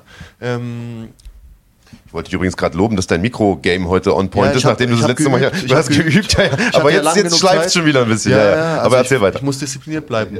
Ähm, und ich, ich habe halt versucht, für mich diese ganzen Risiken, ähm, von denen ich gelesen habe, irgendwie durch einen äh, Trainingsplan, den ich selbst konzipiert habe, mit der Sportklinik äh, in Frankfurt habe ich auch gearbeitet. Also die haben mir geholfen, die hatten so einen Laufband. Ähm, dort wirst du in so ein Vakuum. Ähm, also du hast bis hier unten, bis zur Gürtellinie ungefähr, bist du in so einem Gürtel, der dann luftdicht abgeschlossen ist. Dort wird ein Vakuum rein. Das ist nur 50 Prozent ungefähr. Du kannst dann prozentual einstellen, wie viel du selbst mit deinen Beinen von deinem Körpergewicht halten musst. Und äh, dieses Laufband gibt dir dann immer ein Feedback, welche Seite mehr belastet. Und äh, danach habe ich dann halt immer trainiert. Und ich war halt nach eineinhalb Monaten war ich wieder bei 50, 50 Prozent. Wie oft hast du das gemacht? Ähm, ich habe das jede Woche einmal gemacht Mhm. und habe dazwischen immer trainiert und habe halt versucht, beide Beine gleich zu trainieren. Mhm. Ja, also ich musste ja auch für mein linkes Bein den gleichen Reiz schaffen, Ja. ohne dass ich äh, sozusagen dieses Volumen und die Intensität, das mein linkes Bein natürlich auch gewohnt ist, äh, Mhm. vernachlässige. Ohne dass ich das rechte aber be überbeanspruche. Und das ist halt, äh, ja, das ist schon so ein Balanceakt, dass man das halt hinbekommt. Aber es hat echt gut geklappt. Ich war ein paar Mal wo ich gesagt habe, boah, jetzt habe ich zu viel gemacht, aber wie gesagt, mein Physiotherapeut hat mir immer gesagt, er so, ey, es ist nicht schlimm, wenn du mal einen Schmerz spürst oder mal einen schlechten Tag hast, es ist alles Tagesform. Schlecht ist es, wenn du sechs, sieben Tage Schmerzen hättest und dir deren Körper einfach durchgehend ein negatives Feedback gibt vom Gefühl. Zum Glück bist du eine Maschine und Maschine kennen keine Schmerzen. Genau. Äh, Jetzt haben wir eben auch einen Kommentar hier im, äh, im Chat gehabt, die fragen, ob du ein Loch im Ohr hast. Also man sieht hier so ein bisschen Blut am Ohr. Ähm, hast du da was abgesaugt gestern oder? Nee, nee, ähm, ich hatte in der Vorbereitung, Saba kennt es, Saba ist auch prädestiniert, Sabas Ohren sind auch prädestiniert dafür. Die Haut ist einfach sehr dünn oben auf der Ohrmuschel. Ähm, die ja nach, die wölbt sich ja nach außen mittlerweile. Und ich denke, die Haut ist einfach nicht konzipiert dafür, dass sie äh, mit einem 30er Schmirgelpapier dann im Kampf äh, bearbeitet wird. Und dann. Äh, Daran, dass die Trainingspartner keinen Weichspüler benutzen. Äh, Thema, Thema, ähm, Thema Schmirgelpapier und, und die Haut ist nicht konzipiert dafür. Wir haben eben schon mal kurz gesprochen und ähm, da hat unser gemeinsamer Kollege David gesagt, er hat sowas ekliges noch nie gesehen. Ähm, du hast äh, unter den äh, Tapes, die wir da gesehen haben am, äh, am Knie, hattest du auch noch eine Bandage, die auch ein bisschen Arbeit mitgemacht hat. Magst Ja. du kurz erzählen? Die war auch wie ein 30er Schmirgelpapier und hat äh, mir zwei bis drei Hautschichten äh, abgeschält. Ja, die, wie gesagt, das Taping war ein bisschen eng an meinen äh, Knöcheln, an meinen Fesseln und hat halt oben am Rand so einen Zentimeterstreifen ungefähr abgeschliffen. Und das sind halt, ja, das sind halt so Erfahrungswerte, wo man das nächste Mal dann drauf achtet, wie man man's vielleicht äh, anders ja, macht. Ja. Genau. Ähm, das sind auch so Dinge, die einfach Leute da draußen nicht sehen. Ja. Also das sind alle diese Dinge, die man irgendwie mitnimmt aus dem Kampf und äh, wo man als Zuschauer und selbst wir als Kommentatoren und auch als jemand, der selber schon gekämpft hat und deswegen sage ich immer, man weiß nie, was in den Kämpfern vorgeht. Ähm, was wir, um mal noch auf den Kampf zurückzukommen, was wir gestern gesehen haben bei deinem Gegner, bei Ruben Wolf, ist, dass der nach der ersten Runde oder in der ersten Runde schon angefangen hat zu blinzeln immer mit dem linken Auge. Ist dir das aufgefallen? Also mir ist das im Kommentar aufgefallen, ich habe das auch äh, früh angesprochen, dass er da blinzelt. Hast du rausgefunden, woran lag's? Also er hat, glaube ich, im Nachhinein zu mir kurz gesagt, es wäre ein Finger im Auge gewesen. Ähm, ich habe keinen Finger gesehen. Hast du, kannst du dich an irgendeine Situation erinnern oder kannst du dich daran erinnern, dass es dir aufgefallen ist, dass er da viel geblinzelt hat? Ja, ich habe es ich hab's auf jeden Fall gemerkt. Ich habe mir eine Ringpause. Ich beobachte ja meine Gegner in der Ringpause und versuche auch äh, immer Analysieren. analysieren und natürlich auch meinem äh, Gegner zu verstehen zu geben, dass ich überhaupt nicht müde bin und dass es gleich weitergeht. und äh, ich habe schon gesehen, dass er in der Ringpause immer an seinem rechten Auge, ähm, es war sein rechtes Auge, glaube ich, Mhm. Ja, aus genau. seiner Sicht, ähm, sich ins Auge gelangt hat. Aber ich ich, glaub, es war denke, dass das einfach. Ich hätte auch gedacht, links? das war das linke. Ja, ja. Okay. Ähm, ich denke, dass es aus den kurzen äh, Faustschlägen im Clinch kam, weil Mhm. ich habe ja, ich habe versucht, meine Head Position immer in die richtige Position, also auf Underhook-Seite zu bekommen, um mit der anderen Hand von innen den Bizeps zu kontrollieren und dann zu schlagen und Knie aus, auszuteilen. Mhm. Und dadurch, dass ich natürlich mit dem Kopf presse, landen natürlich viele Fäuste auch in den Augenhöhlen. Und ich denke, dass es dadurch zustande gekommen ist. Ich bin eigentlich immer sehr akkurat mit meinen Händen. Ich versuche nicht meine Hände zu öffnen. Nicht also John den Jones mäßig, Rules, die- genau. ja, mein Distance Control ist immer mit meinem Handrücken. Ich will, ich will ein sauberer Kämpfer sein und ein fairer Sportsmann. Und da gehört es halt auch dazu, dass man äh, seine Hände geschlossen hält, nicht ekelhaft mit den äh, Fingern irgendwie in Augen, im Augenbereich von einem Gegner Oder eine andere. Körperöffnung. Ja, genau. muss ja nicht sein. Das gehört sich nicht. Und ich achte eigentlich darauf. Also ich, ich, ich wüsste jetzt keine Situation, wo das passiert sein soll. Okay, ja, also äh, mir wäre es auch nicht aufgefallen. Er hatte trotzdem da irgendwie eine Beeinträchtigung. Wie gesagt, man kennt es auch aus dem Boxen. Ähm, so ein Schlag aufs Auge selbst. Das Auge ist ja ähm, im Prinzip ein, ein, wie so ein Wasserball, der, also ein Behältnis, das äh, erstmal an sich relativ äh, flexibel ist und äh, wie eine Wasserbombe aufge aufgepumpt eben. Und wenn man da drauf drückt, dann ähm, tut das ja schon weh, wenn man einen Schlag drauf kriegt. Dann kann auch mal was kaputt gehen. Also diese Orbita, diese Augenhöhle unten, das ist relativ dünn nur, der Knochen, Knochen da drin ist. Also wenn ihr mal einen Schädel gesehen habt, oder manche von euch tragen ja auch äh, T-Shirts mit äh, Schädelmotiven und so, da sieht man diese Augenhöhlen und diese unten, wenn ihr da reinguckt in die Löcher unten, der Knochen, der ist super dünn. Das ist im Prinzip nur wie so ein Blatt Papier. Und wenn man da einmal zu fest aufs Auge haut, dann kann auch mal dieses Ding rund, äh, durchbrechen. Und da hängen dann auch die Muskeln dran, die das Auge bewegen. Ähm, nicht, nicht allzu appetitlich, aber ähm, eben eine Verletzung, die passieren kann. Hoffen wir mal, dass Ruben da jetzt nicht allzu viel ähm, von abbekommen hat. Der hat ja nach der dritten Runde gesagt, so, ich kann nicht mehr, hat abgewunken, gesagt, ich sehe nichts mehr. Ähm, ist auf jeden Fall ein harter Hund. Also ich glaube nicht, dass der sich hier einfach drücken wollte und, Nein, und definitiv nicht. äh, keine Lust mehr hatte, weiterzukämpfen, sondern ich glaube auch, dass der gesagt hat, Mensch, es macht einfach keinen Sinn mehr hier, weil ich eh nichts mehr sehe. Ähm, wie ging es dir in dem Moment? Hast du das, wann hast du das realisiert, dass es soweit war? Also ich habe am Beginn der Rundenpause nach der dritten Runde bereits gesehen, er hat sich hingesetzt. Er hat ein bisschen gewirkt, also es war, sein Körper war sehr angestrengt. Ich weiß auch, dass ein paar Knie hart gelandet haben, ein paar Ellbogen waren richtig hart. Ähm, und es hat mir auf jeden Fall zugesetzt. Der Headkick, zwei linke Headkicks, haben ihn hart getroffen im, im Clinch, als wir uns gelöst haben. Die hast du viel gebracht, vor allen Dingen am Anfang des Kampfes und auch aus, äh, sag ich mal, interessanten Positionen, auch aus sehr nahen Positionen heraus. Mhm. Ja, ich das hab was, wo versucht, ihn zu überraschen. dran gearbeitet habt? definitiv im Clinch lösen und direkt mit ähm, einem ansatzlosen Headkick oder einem Schlagabtausch zu kontern und dann wieder neu Druck aufzubauen und so den Druck einfach zu erhöhen. Ja. Das ist ja auch eine konditionelle Sache. Und er ist natürlich durch seinen Boxerstil prädestiniert dafür. Dadurch, dass er, er steht sehr lateral, hat die Hände relativ weit unten, um seinen Körper zu schützen.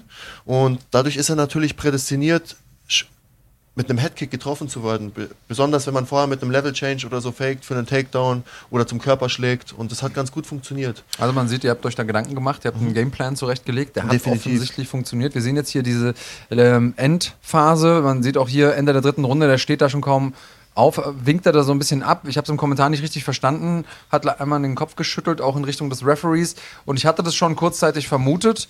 Ähm, Marc meinte dann zwischendurch, na, es war nur eine beschwichtigende Geste nach dem Motto, ich brauche euch alle hier nicht. Aber ähm, da war auch sofort der Arzt vor Ort. Ähm, wir sehen es nach dem äh, Replay hier dann, das eingeblendet ist, äh, dann gleich. Dann hat er gesagt, okay, ich kann nicht mehr kämpfen. Aber du siehst ja noch ein bisschen was von deiner Arbeit. Äh, wie gefällt dir das so, das äh, anzusehen? Hast du den Kampf nochmal gesehen danach? Ich habe den Kampf bisher nicht gesehen. Ich habe mir erstmal die UFC angeschaut äh, und bin dann schlafen gegangen. Ja. Und, Also vor ähm, 20 Minuten. Wollte ich gerade sagen, also So kannst ja nicht ungefähr. lang geschlafen haben. Nee, ich habe nicht viel geschlafen, das stimmt. Vier Kurz im, Stunden im fünf Standby-Modus. Ja. gewesen, der T800. Also, man muss dazu sagen, was wir jetzt hier gerade gesehen haben, ist ja im Prinzip Stefan Pütz, wie wir ihn kennen. Vintage Stefan Pütz sozusagen. Am Boden, grinden, Ellbogen, zermürben.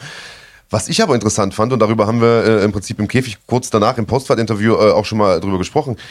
Äh, Früher kannte man dich als, ja, doch eher stoischen Kämpfer, der nach vorn marschiert, daher ja auch dieses Terminator-Image, der die Gegner festmacht am, am Zaun, der eben grindet.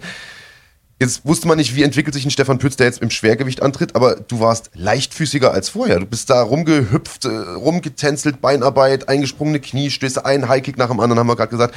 Also, äh, ich habe ja von, im letzten Jahr schon mal gesagt, du hast dich bei GMC nochmal neu erfunden, bist aktiver, aggressiver geworden.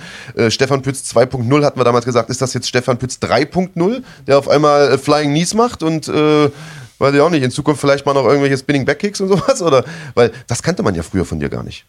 Ja, als äh, Kampfsportler hat man natürlich auch Ambitionen, ähm, Techniken zu erlernen und diese Techniken dann später im Kampf so sauber wie möglich und so dominant wie möglich umzusetzen. Und ähm, man möchte ja auch gewisse Szenen und Momente kreieren als Kampfsportler, die man wirklich gerne umsetzen möchte, die auch eventuell, wo andere Menschen sagen würden, okay, das passt nicht zu seinem Stil, dass man sich selbst einfach beweist, ich kann das umsetzen und ich kann dadurch Kampf kontrollieren. Das macht natürlich auch Spaß, wenn man das trainiert und ähm, dann umsetzen kann. Und meine Trainer, also zum Beispiel auch Saba, arbeitet ja immer daran, dass es gewisse Techniken, für, die prädestiniert für mich sind, ja, ähm, die, die für mich gut passen. funktionieren, ja. genau. Und dass man das immer weiter ausarbeitet und so seinen Stil verfeinert. Ja, und das ist einfach ein schöner Prozess, den man miterlebt. Ja, hat auf jeden Fall sehr gut funktioniert. Es ist äh, Stefan Pütz 3.0, definitiv ein Stefan Pütz, den wir gern sehen, den wir gern wiedersehen. Und du hast es ja gerade angekündigt, du möchtest in Düsseldorf schon wieder kämpfen. Das ist in fünf Wochen. Also äh Diesmal glauben wir es dir, weil äh, du, hast, du, hast, keine Knieverletzung, die andere Leute ein Jahr ähm, auf die Ersatzbank schickt. Ähm, Soll es dann jetzt wirklich Düsseldorf sein? Oder? Also, ich habe keine Verletzungen, bis auf ein paar kleine Schrammen. Ähm, ich werde jetzt eine Woche Pause machen und dann werde ich wieder ganz locker ins Training einsteigen.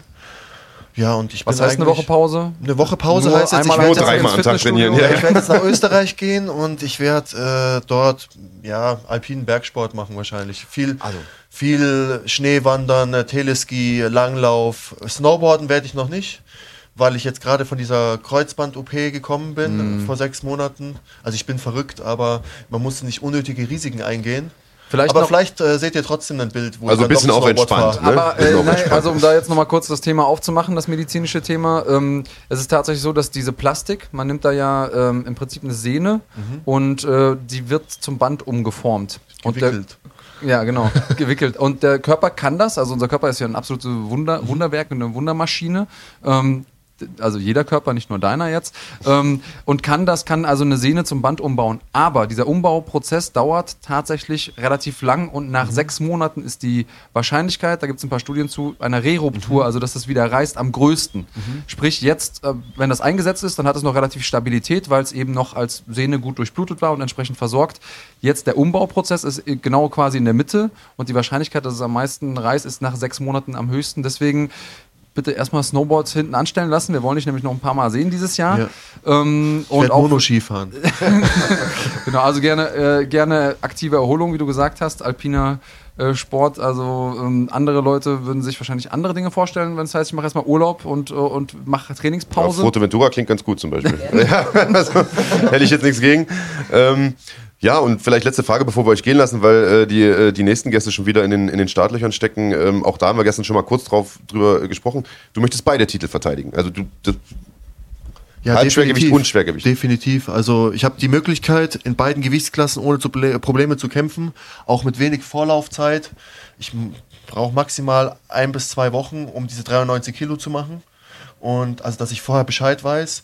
Und andersrum brauche ich auch ja, also ich wiege ja nie mehr als 105 Kilo. Das heißt, ich bin dort sehr flexibel. Also eine Woche vorher Bescheid angeht. sagen reicht. Eine Woche vorher Bescheid sagen, ob ich Light Heavyweight oder Heavyweight kämpfe und dann können wir starten. Sehr gut. Äh, Jungs, es hat mich gefreut, dass ihr heute nochmal hergekommen seid. Ähm, ist keine Selbstverständlichkeit. Ich weiß, ihr habt alle Bock. Äh, nach Hause zu gehen, Urlaub zu machen zum Beispiel. Den habt ihr euch jetzt auch verdient, denke ich mal. Ist uns immer wieder ein Fest, mit euch zu reden. Ähm, suchen dich immer gerne mal. Gerne. Und dich auch, Andrea. das ist nett, dass ich Wollte ich gerade sagen, den, den bestimmt auch. Deine Shoutouts an Handfighting, wirklich immer sehr, sehr cool hier. Ja, also äh, es ist ja schön, weil wir alle was davon haben. Wir können nicht ohne euch äh, und, und ihr habt auch was von uns. Deswegen also klassische Win-Win-Situation. Ich äh, freue mich, dass ihr euch die Zeit genommen habt nach dem Kampf. Also ich weiß, das ist eigentlich der Moment, wo alles abfällt, wo man einfach sagt, ich will nur noch in den Urlaub, lasst mich in Ruhe. Ähm, hoffe, das ist dann so der letzte offizielle Termin, den ihr hattet und könnt dann auch durchstarten. Also danke, dass ihr euch die Zeit genommen habt. Sehr gerne. Danke. Freue mich äh, für euer Team auch. Also äh, ein neuer Titel, ein alter neuer Titel wieder zurück äh, in Frankfurt. Ähm, ihr macht da weiterhin einen fantastischen Job. Ich bin gespannt, ähm, was da noch alles so kommt von euch äh, aus, aus der Ecke und ähm, Habt ihr noch irgendwelche letzten Worte? Müsst ihr noch jemanden grüßen? Äh, die Mama, den Sponsor, irgendwas? Äh, die so viel Zeit muss noch sein? Ähm, Nee, also erstmal danke natürlich an Spirit, an das ganze Team, Ge gestern an die angereisten Fans. Das stimmt, das habe ich denen gestern versprochen, dass ich die erwähne. Jungs an Kirill, Patrick, Rassa, Semi und so weiter gemacht. und so weiter. Ja. Also ja, Frankfurter Jungs waren auf jeden Fall da, hat man auch gehört. Sogar ein paar alte, ganz alte Schulkameraden waren da, das hat mich auch sehr gefreut. Ähm, ja, es wird auf jeden Fall auch Ding. Es wird äh, dank, auch dank euch, auch dank Randfighting wird es immer äh, ja, Publika und die Leute gucken, machen, tun. Also auch jetzt durch den YouTube-Channel haben es viele, viele live geguckt. Mhm. Wirklich auch aus Frankfurt aus. Und ja, top. So soll es sein. Entwicklung geht weiter. Wir wachsen mit euch, dank euch. Und wir danken euch, äh, dass ihr hier wart. Nehmt euch was zu essen mit auf dem Weg nach draußen. Oh ja. Und äh, bis zum nächsten Mal. Ja, erholt euch gut. Vielleicht ja schon bis in Düsseldorf. Ja. Haut rein, Jungs. Ja, da, da sein werden wir auf jeden Fall. Ja, sehr gut. Ähm, ja, wir machen weiter mit. Wer steht als nächstes in den Startlöchern? Ich gucke mal hier durch die Scheibe. Ich Wir glaube, das sieht aus beide, wie Mohamed Wir Krabinski. holen beide Moos gleichzeitig rein, war, Oh. glaube ich, der Plan tatsächlich. Also äh, Marcel, Mohamed Trabelsi. Da sehen wir schon mal einen Mo. Äh, äh, äh, Grabinski. Komm zu uns. Ja, ja, setz dich zu uns. Genau. Ähm, Mit der Capital Bra Gedenkkappe. Grüß erstmal, wollte ich gerade sagen. Capital Bra ist am Start. Ähm, sei so gut, kipp es vielleicht einfach in so einen Becher rein, weil äh, sonst haben wir hier mit dem Greenscreen, dann sieht es am Ende so aus, als ob du aus der leeren Hand trinkst. Das gibt immer so einen komischen Effekt. Genau, wunderbar. Und So, da ist der andere Mo. Mo Da und Mo. Sehr gut. Mo und Mo. Ja, wir haben, Haben schon wir- gedacht, wir hätten dich verloren heute. Äh, Herr Trabelsi. Für dich dasselbe kannst du auch dein Wasser kurz in die, in die Tasse kippen, weil äh, ansonsten gibt es gleich einen Glitch und wir sitzen hier. Für die Leute, äh, die vielleicht technisch nicht so bewandert sind, wir sitzen hier vor einem Greenscreen, also den Hintergrund, den ihr seht, den gibt es so in Wirklichkeit nicht. Sondern da ist äh, eine grüne Wand und äh, wenn man da ein Glas davor hat, das sieht dann ganz komisch aus. Das ist auch der Grund, warum wir hier kein Grün tragen übrigens. Halt hier drin, ne? Es ist echt frisch, frisch, ja, ja, ja. es ist echt frisch. Also Aber da kommen die Pfefflocks Hoodies Da kommen die Pfefflocks Hoodies hervorragend. Shoutout an Pfefflocks, die wirklich hervorragende Hoodies machen. Unglaublich warm, Top-Qualität und sehen, wie ich finde, gar nicht so schlecht aus. Also man muss es natürlich tragen können. Also ich habe, äh, ja, man muss, danke dafür. ähm, äh, es, äh, ich ich sehe das so, äh, ich freue mich auf der einen Seite, weil wir bekommen jetzt demnächst ähm, neue Sachen, nämlich ähm, Kurzarm-Poloshirts. Die sind dann bedruckt entsprechend und so, aber mir ist es hier tatsächlich immer zu kalt. Das ist vielleicht auch was, also kann man natürlich nicht sehen. Ähm, wir haben hier eine äh, relativ großes Sammelsurium an Technik und dadurch auch eine ähm, Klimaanlage, die laufen muss, weil wir sonst hier eingehen würden. Aber das äh, sorgt auch dafür, dass ich mir immer den Allerwertesten abfriere, wenn ich hier bin. Deswegen nur mit, ähm, nur mit dem Polo wird mir vielleicht ein bisschen zu kalt. Ich glaube, wir haben das Problem, dass wir einen der beiden Mo's gerade nicht im Bild haben, oder? Se- Sehe ich das richtig? Ja. Also, äh, auf der Kamera ja. Können wir noch rüberrutschen? Ja, da müssen wir Genau. wahrscheinlich noch ein bisschen kuscheln, Leute. Das ist hier, normal sitzen wir nur zu dritt und selbst das ist schon äh, eng. ja, und auch ein bisschen. Ja. ja ist, äh, keiner hat gesagt, dass es hier äh, bequem wird für euch. Genau, gemütlich wird's nicht. Ähm, ist quasi. Aber siehst du, jetzt sehen wir alle gleichzeitig im Bild. Ja, wunderbar. Also, die beiden Mo's, ihr beide habt äh, tolle Kämpfe abgeliefert bei GMC 24. Ihr beide hattet in der Vorbereitung mit äh, ja, Absagen eurer Gegner zu kämpfen, musstet euch auf neue Gegner äh, auch einstellen und so weiter. Ähm, aber das hat der Leistung am Ende keinen Abbruch getan. Also beide mit tollen Siegen. Wer will anfangen? Ja, ich finde, Absagen gehören immer zu einer Vorbereitung oder zu einem Kampf dazu. Ähm, deswegen vorbereiten und trainieren wir ja quasi im Training alles. Ähm, und dann, wie gesagt, so Absagen gehören dann halt leider dementsprechend dazu. Aber selbst wenn dann mal so eine Absage zustande kommt und ein neuer Gegner einspringt, was ja dann schon sehr, sehr großen Respekt dem Gegner gegenüber ist, so kurzfristig einzuspringen, Ja. muss man dann aber auch perfekt auf den eingestimmt sein und auf alles vorbereitet sein. Ne? Dann bleiben wir doch vielleicht äh, gleich mal bei dir. Ähm, du solltest ursprünglich auf Anatoli Baal treffen, wäre ein, Riesenknaller gewesen. Äh, haben wir jetzt schon ein paar Mal drüber gesprochen. Anatoli, äh, gute Besserung an der Stelle. Hauptprobleme, Kampf wird hoffentlich einfach mal nachgeholt irgendwann. Äh, komm erstmal wieder auf den Damm. Jetzt hast du äh, da einen starken Kolumbianer vorgesetzt bekommen, der aussah wie, äh, ich sag mal, aus Marmor gemeißelt. Also ein ziemlich stabiler, ziemlich kompakter Typ, sah sehr, sehr explosiv aus. Ein, sag ich mal, Joel Romero-Verschnitt vom, vom Körperbau her. Ähm, am Ende war der Kampf relativ schnell vorüber. Du hast ihm da, ich glaube, eine Rechte eingeschenkt. Werden wir sicherlich gleich nochmal sehen. Ähm, die hat richtig gut getroffen. Wir haben uns das vorher nochmal angeguckt. Also das war ein absoluter Punktschuss. Äh, warst du trotzdem überrascht, dass er dann direkt zu Boden gegangen ist und, und erstmal raus war aus der Nummer? Weil es wirkte fast schon so ein bisschen, als ob er nicht direkt K.O. war, sondern einfach nur sich dachte, oh fuck, äh, das lassen wir mal lieber. Weißt du? Ich weiß genau, was du meinst, aber ich habe nach dem Schlag schon gemerkt, nachdem er runtergefallen ist, äh, okay, der wird auch nicht mehr aufstehen. Deswegen bin ich auch äh, nach dem Schlag nicht mehr hinterhergegangen, ähm, sondern habe halt kurz nochmal nach unten geguckt und habe auch wirklich gesehen, wie gesagt, dass er Knockout ist und auch nicht mehr aufsteht. Keine Anstalten macht aufzustehen. Richtig, Ja. bin dann auch äh, ja, dementsprechend nicht mehr hinterhergegangen, bin dann auch zurückgegangen und habe gesehen, dass der Marco Brösen auch gute Arbeit gemacht hat, kurz einmal hingeschaut hat und wirklich auch direkt den Kampf abgebrochen hat. Für Kämpfer ist es ja so, man spürt manchmal, wenn man den richtigen Schlag gelandet hat. Also man merkt schon, wie der Kampf, äh, wie, der, wie der Schlag einschlägt. Äh, okay, hier ist gerade was passiert. Definitiv. Also ich merke das auch hier an der Hand. Ähm, ich habe genau mit den zwei letzten Knochen getroffen Mhm. und ich merke das auch genau hier an dem hinteren Knochen, der tut weh. Das heißt, ich habe quasi genau an der perfekten Stelle getroffen und auch, äh, wie du gerade schon gesagt hast, man spürt dann einfach, dass der Schlag gesessen hat und da weiß man dann auch quasi, okay, jetzt ist es vorbei. Man sieht das ja auch immer wieder bei Mark Hunt, bei seinen Fights. Wenn der trifft, der dreht sich einfach um und weiß ganz genau, der Gegner wird nicht mehr aufstehen, weil er genau weiß, okay, dieser eine Schlag, der hat gesessen und ist vorbei. Also klassischer Walk-off-K.O. dann in dem Fall. Ähm, hattest du das häufiger schon? Ist, oder ist das dein erster gewesen, wo du wirklich gesagt hast, okay, ein Schlag, Gegner kippt um, ich gehe weg? Also im Kampf war das wirklich so das zweite Mal, wo ich äh, jemanden getroffen habe und wo er wirklich äh, quasi wie so ein Brett umgefallen ist und wo ich mir sicher war, dass er nicht mehr aufsteht. Hat das nochmal einen besonderen Wert für dich? Ist das nochmal irgendwie besonders süß, der Sieg? Definitiv. Also man freut sich immer über jeden Sieg. Am Ende zählt nur, wessen Hand nach oben äh, gehalten wird am Ende des Kampfes. Aber über so einen krachenden Knockout freut man sich nochmal insbesondere, definitiv, klar. Was hat Nordin dazu gesagt? Das Also- ist doch genau Nordins Ding. Das, so ein ist genau. Nordins Ding, das hat er ja auch gesagt. Äh, da ist der Christian Eckeling auch nochmal zum Norden gegangen und hat gesagt, ey, du, das ist genau dein Ding, das Ja. habt ihr doch auf jeden Fall trainiert, oder? Und äh, das war auch genauso der Fall. Wir haben das äh, in der Umkleidekabine äh, und auch nochmal auf dem Weg zur Arena systematisch besprochen und wirklich geübt und gesagt, das sind so Dinger, womit man den wirklich treffen kann, weil wir haben uns... Äh, Nochmal da zurück zu dem Thema zu kommen, auf einen Ersatzgegner, der kurzfristig einspringt, haben wir uns nichtsdestotrotz nochmal perfekt auf ihn einstimmen können, ein paar Videoanalysen und gesagt, äh, okay, Vorher hat man auch noch mal im Video so ein eingesprungenes Knie gesehen von mir. Das war auch so ein Ding, wo ich mir gedacht habe, vielleicht kannst du den damit erwischen, weil der mit dem Kopf immer sehr, sehr tief steht und auch immer äh, zum Takedown gehen will. Ähm, das war so ein Ding, womit ich ihn erwischen hätte können, aber auch äh, mit so einem rechten Overhead oder mit so einem linken Aufwärtshaken. Das waren so die drei Dinge, wo ich mir gedacht habe, das sind so die Dinge, die bei denen einschlagen können. Und eine der Sachen hat funktioniert, wie man ja gesehen Also hat. trotzdem Hausaufgaben gemacht. Äh, Du warst ja äh, vor gar nicht allzu langer Zeit bei uns im Podcast. Da war noch nicht so ganz klar, wird das, wird das nicht. Äh, Du hast gesagt, ja, ich bin da irgendwie nachts mal aufgewacht, habe mir den angeguckt, morgens ein bisschen beim Frühstück ein paar Videos geschaut, habt aber dann offensichtlich doch äh, eine ganz gute Analyse betrieben und äh, geschaut, was könnt ihr machen, habt dann diese Techniken euch ausgedacht und die eingeübt. Also wahrscheinlich über Drills immer wieder an den Pratzen und so weiter und so fort. Ähm, und der Erfolg gibt dir recht. Also es hat funktioniert. Ähm, auf der einen Seite ist es natürlich immer so, man sagt, naja, der Gegner hat ja nicht so viel Zeit, sich vorzubereiten.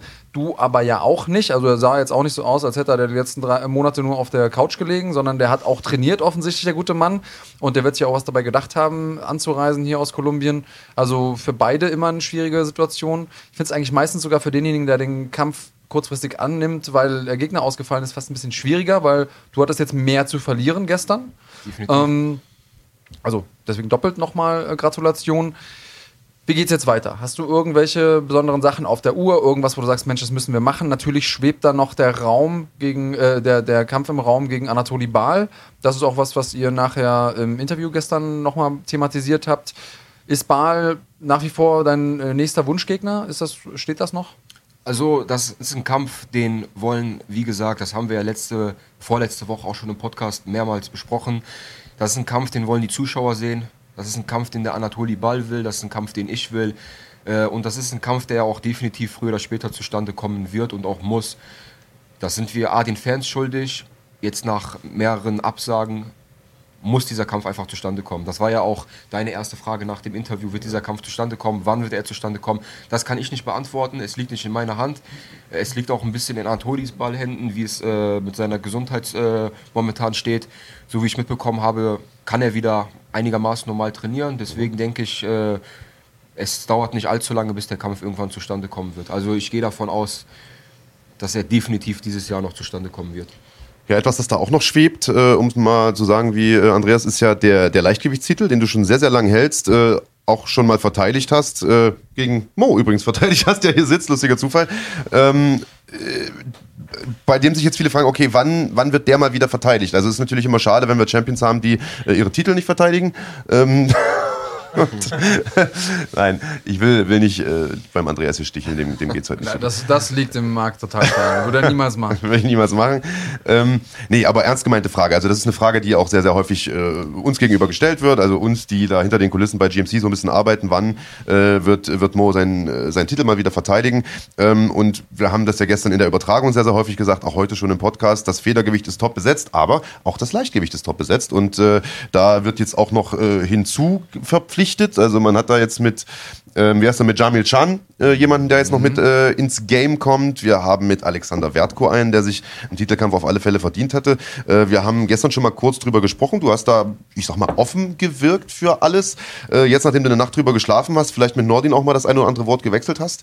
Äh, wie geht's da perspektivisch weiter? Also wäre vielleicht ein Titelkampf jetzt erstmal das nächste, was ansteht, weil damit das Ding halt mal wieder verteidigt ist? Auf jeden Fall. Also ich bin ja noch amtierender Leichtgewichtschampion und ich werde, wie auch schon äh, angesprochen, meinen Titel dieses Jahr definitiv noch verteidigen. Das ist auch äh, das, was ich als nächstes anstrebe. Also mein nächster Kampf wird definitiv, selbstverständlich klar bei der GMC stattfinden, aber es wird auch definitiv ein Kampf im Leichtgewicht sein und es wird auch definitiv ein Kampf sein, wo ich meinen Titel verteidigen werde. Äh, Gegner steht noch nicht fest. Die Liste ist lang geworden. Also wie du auch gerade schon angesprochen hast, äh, es sind sehr, sehr viele potenzielle und auch vor allen Dingen sehr, sehr gute Gegner, die jetzt so zur Frage und äh, im Raum stehen. Da ist ein Alexander Wertko, da ist ein Jamil Can, da ist ein Anatoli Ball. Das sind wirklich sehr, sehr starke Leute. Also gute Leute aus dem Leichtgewicht sind jetzt in die 66 Kilo Kategorie gewechselt. Unter anderem Botra Belzi, Sascha Sharma. Aber auch das sind wiederum auch Gegner, die können auch, auch in die 70 Kilo Kategorie kommen. Also diese Spanne zwischen 66, 70 und 75, das sind so drei Gewichtsklassen, da können immer wieder Gegner aufeinandertreffen. Mhm. Und dieser Raum ist in Deutschland meiner Meinung nach am besten besetzt in Deutschland. Und du siehst dich aber, ich sag mal, mittelfristig schon im Leichtgewicht und nicht im, im Superleichtgewicht. Weil ich habe munkeln hören, Norlin will den Titel vielleicht niederlegen, wobei ich das auch erst glaube, wenn ich sehe. Äh, dann wäre das ja theoretisch auch nochmal was, wo man, wo man angreifen könnte, sag ich mal. Also ich habe mich in der Gewichtsklasse wirklich sehr, sehr wohl gefühlt. Ähm, ich habe mich körperlich sehr, sehr gut gefühlt. Der Weightcut war top, wirklich 1A. Ich bin sehr, sehr gut vom Gewicht runtergekommen. Ähm, ich habe quasi in der ganzen Wettkampfvorbereitung, ich habe sauber gegessen, ich habe diätet, aber ich habe nicht gehungert.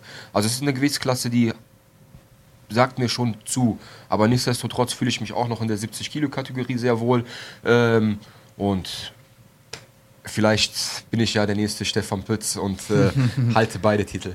Das wäre doch was. Also Champ, Champ ist, äh, ist ein Motto. Ich habe mich gestern auch noch äh, kurz hinter den Kulissen mit Nordin unterhalten. Ich habe eigentlich ja der ist ja Champ, Champ, Champ, Champ, Champ, Champ, Champ, hat er uns erzählt hier im Genau, Podcast. richtig. Also von daher Champ Äh, hoch 6.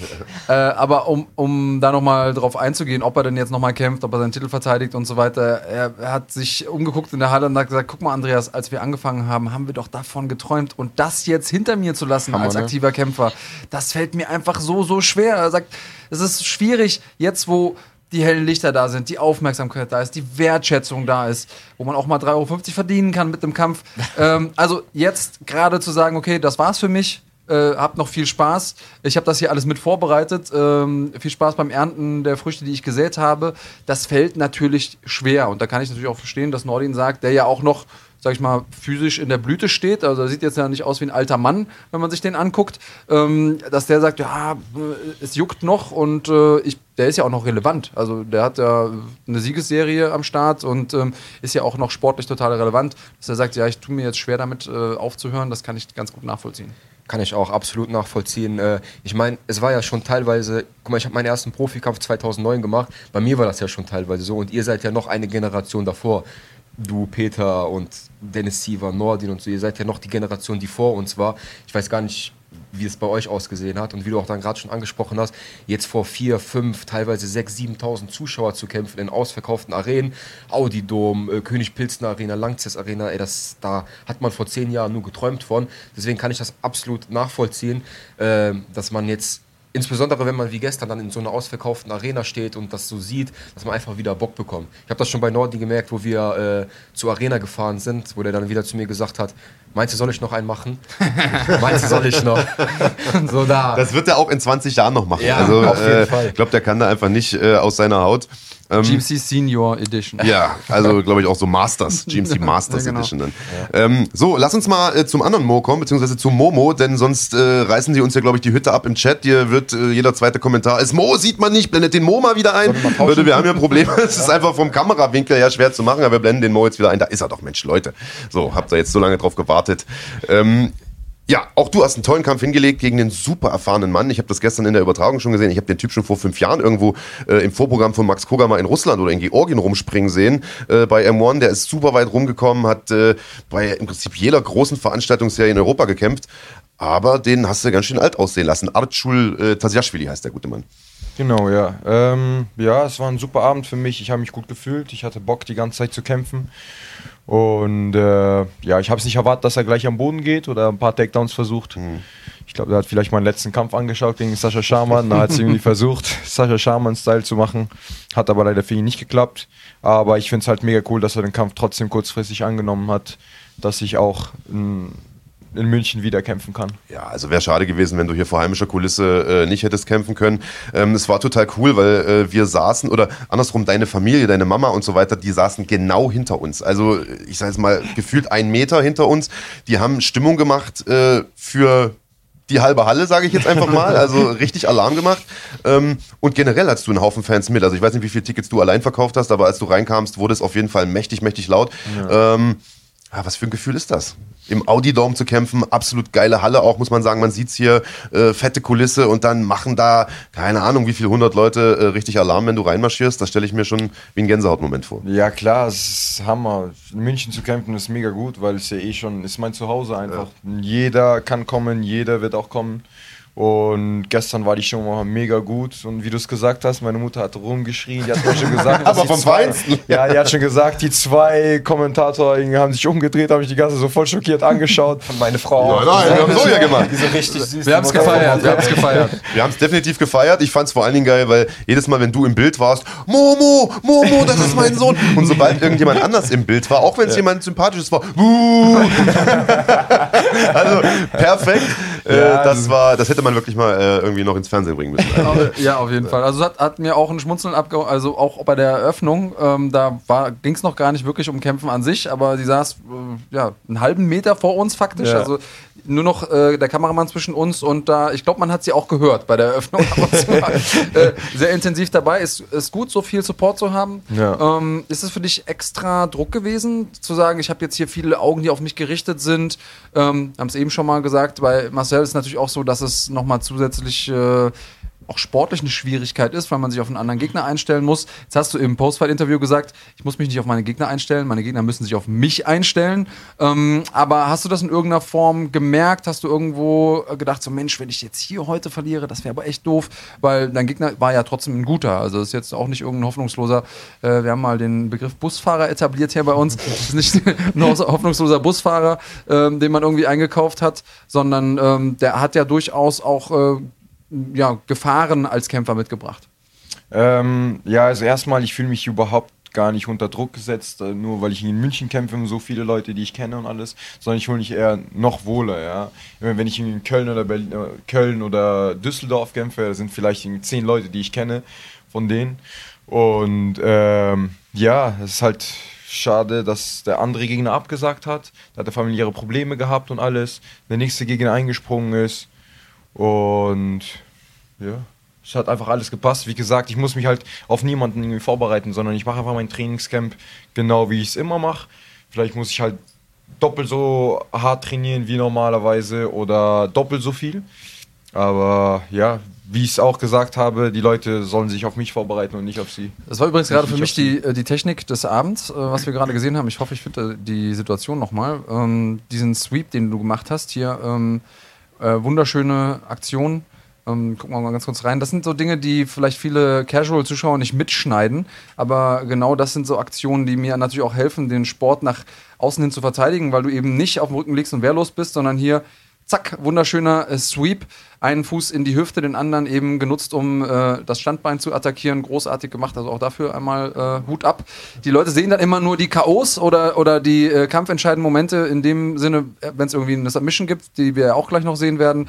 Aber es sind eben diese kleinen, feinen Details, die für mich den Sport so wunderschön machen. Ja, und hinterher noch äh, einen Heel-Hook-Ansatz äh, verteidigt und ähm, irgendwas anderes. Achso, noch ein, noch ein Takedown-Versuch äh, abgesprawlt. Also das waren so drei gute Aktionen hintereinander und äh, das war ja eine Zeit lang immer so ein bisschen der einzige Kritikpunkt. Naja, wenn der auf dem Rücken liegt, äh, was kommt da? Kann der da was? Äh, gegen Sascha hast du einen schweren Kampf gehabt. Jetzt muss man sagen, gegen Sascha haben viele Leute schwere Kämpfe, weil der einfach es sehr, sehr gut versteht, Gegner zu neutralisieren, festzumachen und nicht viel Offensive zuzulassen oder ja, nicht, nicht viel aktive Defensive zuzulassen, so will ich es vielleicht mal nennen.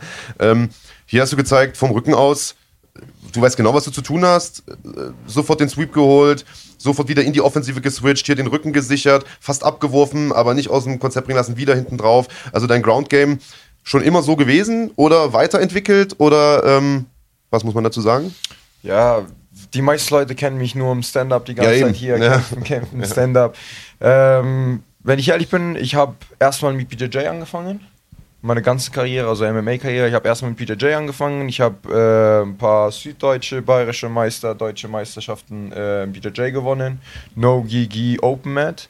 Und irgendwann mal, ähm, genau, war ich im Training und habe mit Thai-Boxen angefangen, weil ich wollte MMA machen, anstatt dass ich jedes Mal bei IBJJ auf 100 Euro zahlen muss. Bei MMA verdiene ich halt, erster Kampf war 50 Euro, zweiter Kampf war 100 Euro, nächster Kampf. Dann haben wir gedacht, hey komm, ich will MMA doch kämpfen. Dann äh, habe ich angefangen mit Thai-Boxen und dann müssen wir immer so... Ähm, Patrick Simon war früher unser Trainer und hat immer gesagt, okay, die BJJ auf der rechten Seite, die Thai-Box auf der linken Seite und ich wollte immer zu den Thai-Boxer gehören, weil der Patrick ist ein krasser Thai-Boxer. Da waren die coolen Jungs. Genau, ja. Und dann Und ich nicht die Studenten. Genau, ich wollte irgendwie unbedingt da, dazugehören. Da hat Patrick zu mir gesagt, na, ah, nein, nein, du bist der Bodenkämpfer, du bist der kuscheliger Typ, geh, geh einfach nach rechts und so. Ich so, mm, scheiße, ich muss irgendwas da machen, ne? Dann habe ich mich einfach voll auf ähm, Thai-Boxen konzentriert, auf Boxen konzentriert. Ich wollte mich auch so gut wie es geht verbessern, dass Um ich dich einfach- da zu beweisen. Genau, auch ein Lieblingsschüler von Patrick zu sein. Und dann irgendwann mal, dann stand ich einfach in der Mitte und habe gesagt, hey Patrick, jetzt weiß ich nicht mehr, wo ich, welche Seite ich gehöre. Darf ich auch jetzt in der Mitte und sagen, dass ich einfach MMA-Kämpfer bin? Hat er gesagt, ja. Und das war einfach am Anfang mein Ziel. Und dann habe ich halt mitbekommen, dass die Fans oder die Leute halt äh, stehen mehr auf äh, Knockouts oder auf äh, Ballerei. Genau, ja. Und ja, ich mag das auch. Es ist einfach noch spannender, es ist irgendwie noch so explosiver. Aber ich bin nicht nur im Stand-up unterwegs, sondern im Boden bin ich auch gut. Hast du unter anderem gestern eindrucksvoll bewiesen. Also da äh, gab es auch diesen Moment, den wir hier nochmal eingeblendet sehen. Also blitzschnell gemerkt, okay, da ist eine Lücke und hast dann da reingearbeitet. Also es hört sich ja alles immer total simpel an. Wenn du auf dem Rücken bist, also erstmal dahin zu kommen ist nicht einfach. Wenn du auf dem Rücken bist, einfach den Unterarm und das Kinn und dann zudrücken. Ähm, ist natürlich nicht so einfach, weil der Gegner weiß ja auch, was kommt. So viele Ja. Submissions gibt es dann auch nicht von da hinten. Ähm, klar, man kann doch irgendwie zum Armbar wechseln und so weiter und so fort, aber klassisch willst du erstmal einen Rear Naked Choke haben. Das heißt, die Leute verteidigen das. Und die große Kunst, jemand, der gut darin ist, einen Rear Naked Choke zu machen, der ist ja nicht gut da drin, besonders fest zu ziehen, sondern der kriegt halt diesen Moment. Und den hast du da perfekt abgepasst. Hast auch einen interessa interessanten Grip gehabt, also hast nicht äh, klassisch in die Armbeuge gegriffen und dann die Hand hinterm Kopf, sondern du hast dich für einen Gable Grip entschieden. Dahinter ähm, hat das einen be bestimmten Grund. Machst du das äh, aus einem bestimmten Grund so ähm, oder in dem Moment einfach intuitiv gewesen? Äh, also ein Ridiculous Joke, es war eigentlich gar nicht geplant, sondern äh, am Anfang hatte ich, hatte ich ihm erste ein paar Sekunden, Minuten, hatte ich ihm erstmal eine Guillotine gehabt. Und dann habe ich mir gedacht, so, hm, soll ich, soll ich nicht? Der Ben meinte, der Typ ist sehr, sehr zäh, also verbraucht nicht so viel Energie und nicht so viel Kraft, ihm zu joken. Und äh, ja, und dann am Schluss irgendwie, es war wirklich Reaktion. Ich habe irgendwie nicht gesehen, dass da eine Lücke ist oder so, sondern ich habe gesehen, dass die Hand kurz drunter ist. Ich habe sofort irgendwie zugemacht. Das war ja In Intuition. Ja. Genau, und äh, ja, ich mag das eher meistens immer die Hand hinterm Rücken zu haben, weil es irgendwie sicherer, weil die meisten Leute versuchen immer mit beiden Händen da reinzukommen oder den Hand zu greifen, damit die verteidigen können. Mein Lieblingsgriff ist es einfach hinterm Rücken zu greifen, so kann man äh, den Joke sozusagen nicht einfach so. ich sag mal, Anfänger versuchen irgendwie äh, am, an der Hand zu ziehen, äh, Leute, die schon ein paar Mal dabei waren, äh, am, am Unterarm zu ziehen, Ja. äh, Leute, die ein paar Mal dabei waren, an der Hand zu ziehen, Leute, die ein bisschen besser sind, kontrollieren erstmal die obere Hand. Ja. Wenn die natürlich nicht da ist, hast du ein Problem. Und das äh, ja, hatte dein Gegner dann gestern auch. Ja, ja, ich habe aber gezogen, das war's auch. Ja, gut gemacht auf jeden Fall. Sehr, sehr starke Leistung. Tolles Comeback nach, wie gesagt, ähm, einem sehr, sehr frustrierenden Kampf, glaube ich, für dich auch äh, gegen Sascha Sharma. Und äh, ich will das jetzt nicht nochmal ansprechen, aber ich mache es deshalb, weil hier jemand eine Frage gestellt hat. Äh, nämlich Sergio Horosov, der sagt, deine Takedown-Defense war absolut on point gestern. Äh, und du sollst äh, mal drauf eingehen, was du anders gemacht hast nach dem Sharma-Kampf. Also hast du was umgestellt im Training? Hast du gesagt, okay, Alter, ich muss jetzt unbedingt Takedowns vermeiden? Oder hast du deine Linie weitergefahren und gesagt, ey, Mund abputzen, weiter geht's. Nee, also ich, natürlich, von der Niederlage lernt man, auch von Gewinnen lernt man auch. Aber ich wollte unbedingt halt mein Ringen verbessern, aber versucht so gut wie es geht, so viel wie es geht zu ringen. Mhm. Und ja, es hat einfach geklappt. Ich habe es auch beim letzten Interview gesagt, ich habe auch daran gearbeitet. Hat gestern super geklappt für mich und ja aus jedem Kampf lernt man, da hast du natürlich recht, aber sind wir ehrlich, aus einer Niederlage lernt man dann doch nochmal, die, die Lernerfahrung ist dann doch nochmal intensiver, ja, oder? Motivation wahrscheinlich sogar höher, was zu lernen, Auch, oder? Ja, ja, also, doch, also doch. ich kann für mich sprechen, ähm, dass Lernen durch Schmerz schon sehr, sehr gut funktioniert. da kann man eben nicht ignorieren, dass bestimmte Sachen äh, falsch gelaufen sind, wohingegen, wenn man dann doch noch mit einem blauen Auge davongekommen ist, im wahrsten ja. Sinne des Wortes, vielleicht die eine oder andere Situation verschlafen hat oder gemerkt hat, Mensch, da fehlt mir noch irgendwie die eine oder andere technische Raffinesse, wenn man es noch irgendwie überbrücken konnte im Kampf, dann kriegt man es ja meistens doch irgendwo hin, das auch im, im Training vielleicht zu übersehen. Aber an seinen Schwächen zu arbeiten, ist ja genau das, was uns im Endeffekt dann auch zu guten Kämpfern macht. Und das, äh, ich hatte das Gefühl, dass du das gemacht hast. Ja. Ähm, und ich freue mich, dich so zu sehen. Denn ähm, natürlich, wenn, äh, wenn man seinen letzten Kampf so bestreitet, wie du es gemacht hast und dann einfach viel auf dem Rücken gelegen hat, denken die Leute erstmal, aha, es ist ja total einfach, ich weiß jetzt, wie ich den besiegen kann. Ist eben nicht einfach. Also erstens, weil es nicht einfach ist, dich runterzunehmen, sowieso schon. Auch also hast du darauf reagiert. Und ähm, das ist auch eine gute Möglichkeit gewesen für dich zu wachsen. Ich freue mich, dass wir das gesehen haben. Und ähm, dann bleibt die Frage, was, was jetzt? Wie geht's weiter? Ähm, erstmal vielen Dank für die Komplimente. ähm, also der nächste Kampf wird in Berlin sein, mhm. Juni. Haben wir es zumindest jetzt geplant. Gegen wen weiß ich noch nicht. Ich muss aber nur schauen, was so abgeht. Ansonsten, ich habe irgendwie so ein Gerücht die ganze Zeit gehört hier, Alan Oma oder wie heißt der? Alan Oma, Ex-UFC. Mhm. Veteran, ja, aus Stuttgart oder so. Okay, also die, genau. das Gerücht habe ich noch nicht gehört, aber das ist ein Gerücht, das mir gefällt. Ja, ja. Ich dachte eigentlich, der ist irgendwo im, im, äh, im Nahen Osten gebunden an, ja. äh, an UAE Warriors, aber wenn das stimmt, wäre das natürlich ein Riesending. Ja, also ich habe ähm, die ganze Zeit gehört, dass er irgendwie kämpft, also zumindest sein Manager hat nach mir gefragt. Mhm. Und äh, ja, ob es Berlin wird, glaube ich eher nicht. Mhm. Aber. Ich, im Zusammenhang mit Berlin werfe ich jetzt mal einen anderen Namen ja. in, den, in den Ring. Ja. Äh, einen Federgewichter, der auch gestern gekämpft hat, der einen Supersieg hingelegt hat, eigentlich so ein bisschen ja, viele, für viele offene Munde gesorgt hat, der eigentlich aus dem Bodenkampf kommt, aber gestern einen brachialen Knockout hingelegt hat, nämlich Nico Samsonice, ähm, den wir heute eigentlich auch einladen wollten, der äh, es leider zeitlich nicht geschafft hat. Also beste Grüße an dich, Nico. Äh, geiler Kampf gestern. Wäre das ein Fight, der dich interessieren würde, weil er kommt aus Berlin, ist quasi da Lokalmatador. Wäre natürlich eine geile Paarung. Nicht böse verstehen, ich habe keine Ahnung, wer das ist. Okay, dann lass uns mal kurz reinschauen. da haben wir ihn. Er hat mit Osama El-Zain äh, einen guten Bodenkämpfer vor der Brust gehabt. Alle haben sich auf ein Grappling-Duell äh, gefreut, weil beide, wie gesagt, starke Bodenkämpfer sind. Aber dann gab es diese Szene hier. Und äh, wir haben vorhin über einen Walk-Off-K.O. gesprochen. Deiner war schon super, aber äh, ja, der kann da locker mithalten. Also das war auch beste Mark Hunt-Manier. Und ähm, ja, der Junge kommt, wie gesagt, aus dem, äh, aus dem Grappling, aus dem Bodenkampf, hat sich gemausert zu einem soliden Stand oder zu einem gefährlichen Standkämpfer, muss man sagen. Und äh, auch er hat gesagt, er möchte definitiv in Berlin wieder kämpfen. Logischerweise vor heimischer Kulisse. Ähm, Wäre das ein Kampf, der dich interessiert? Schauen wir mal. Ich muss erstmal mit dem, Ban, äh, mit dem Ben äh, quatschen ja. und dann schauen wir mal, wie wer. Wer ist Ben für die Leute, die es nicht so gut auskennen? Bitte nochmal? Ah, Ben äh, ist mein Trainer, ist mein Coach. Ah. Benedikt Schotthöfer. Genau, Benedikt Schotthöfer. Der Kopf von Munich MMA, der genau. Mann mit diesem äh, süßen kleinen Hund. Genau, so ist es. genau. Ähm, also ganz kurz zum Nico zu kommen, auch für dich, damit das relevant ist. Er ist wirklich ein sehr, sehr starker Junge hat auch den Kampf davor gegen einen von unseren Jungs gekämpft, gegen den Mikhail Rakimov. Ja. Den hat er auch äh, vorzeitig äh, ja, in Berlin. Der auch, der, der auch ein starker Junge ist, ja? Nee, nee, der hat ihn getappt auf dem Boden. Der hat ihn mit einem United Choke äh, getappt. Ah, okay. Ähm, und jetzt hat er im Stand auch bewiesen, dass der ähm, Davor hat er den K.O. gemacht in Düsseldorf. Da hat Ah, er den genau, das verwechsel ich gerade. Ja, Genau, ja, Danach ja. hat er den Rakimov von uns Ja. getappt, jetzt wieder mit einem K.O. Ja. Aber das könnte auf jeden Fall so ein Contenter-Fight zwischen den beiden sein, wer als nächstes Ja. gegen. Und kommt ja, aus deiner, kommt ja aus deiner Gewichtsklasse. Also war Leichtgewicht äh, lange Zeit, aber sagt, hey, ich bin eigentlich ein leichtes Leichtgewicht. War, glaube ich, auch Platz 7, 8, ich weiß gar nicht genau, der Rangliste. Also Mhm. war Top 10 gerankt auch und sagt, ich mache jetzt äh, mein Federgewichtsdebüt und das war definitiv hier ein Debüt nach Maß. Also äh, das wäre ein Kampf, den ich mir auf jeden Fall gern angucken würde. Ja. Ich jetzt einfach mal. Ah, Da, da, ich, äh, da kriege ich jetzt schon Puls, wenn ich drüber nachdenke. Ich glaube, das, das wird auf jeden Fall geil. Das könnte definitiv ein, ein Showstealer werden. Ähm, also, was ich geil finde und was ich jetzt gerade auch so ein bisschen feiere, ist, dass wir so viele Sachen haben, über die wir reden können. Also, ich kann mich noch dran erinnern, vor gar nicht allzu langer Zeit, da war die deutsche MMA-Szene so, du hast halt ein paar große Namen gehabt und dann ein paar Leute, die dafür gut waren, diese Namen groß zu machen, weil die die halt umgelegt haben, äh, reihenweise nach.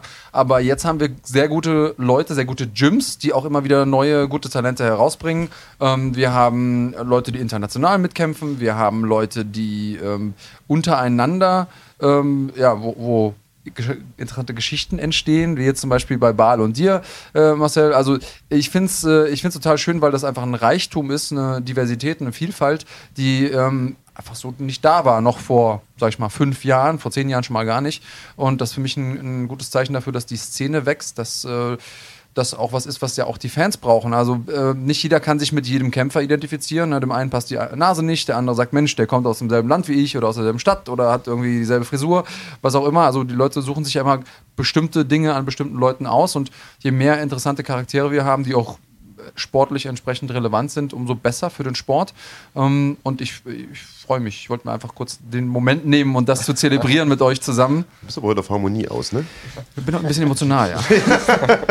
Nein, aber äh, Andreas hat vollkommen recht, ich sehe das genauso. Also äh, ich kann mich noch an Zeiten erinnern, wo du äh, gar keine bekannten Gyms hattest oder ein, zwei bekannte Gyms hattest. Planet Eater, die Pride-Jungs waren von Anfang an mit dabei, äh, allerdings auch noch unter ganz anderen Umständen, irgendwo in so einem kleinen, schmalen Kellergang da äh, und alles. Und äh, mittlerweile hast du eigentlich überall, wo du hinguckst, mindestens ein gut ausgestattetes Gym. Munich MMA ist das beste Beispiel. Also äh, wer sich mal dieses ähm, Promo-Video anschaut äh, vor GMC 24, wo sie dich da interviewt haben, Alter, das sieht aus wie, wie irgendein fettes Gym in den USA. Also das steht dem in nichts mehr nach. Hat man jetzt überall äh, in ganz Deutschland. Du kannst ja vielleicht den Leuten mal ein bisschen erzählen, Trainingsbedingungen, wie ist das so äh, in Munich MMA und habt da ein paar äh, Talente, die man noch nicht kennt, die vielleicht irgendwie in der nächsten Zeit da äh, den Sprung auf die große Bühne schaffen könnten? Doch, also ähm, erstmal, wir haben richtig Glück, dass wir so ein Gym äh, haben. Ja. Das ist auch zehn Jahre Arbeit, hat dafür der Ben gearbeitet. Endlich mal hat es auch geschafft, Februar dieses Jahr. Ähm, ja, Leute, ihr, seid, jeder ist willkommen, ihr, kann, ihr könnt gerne vorbeischauen, einfach mittrainieren. Wir bieten alles Mögliche.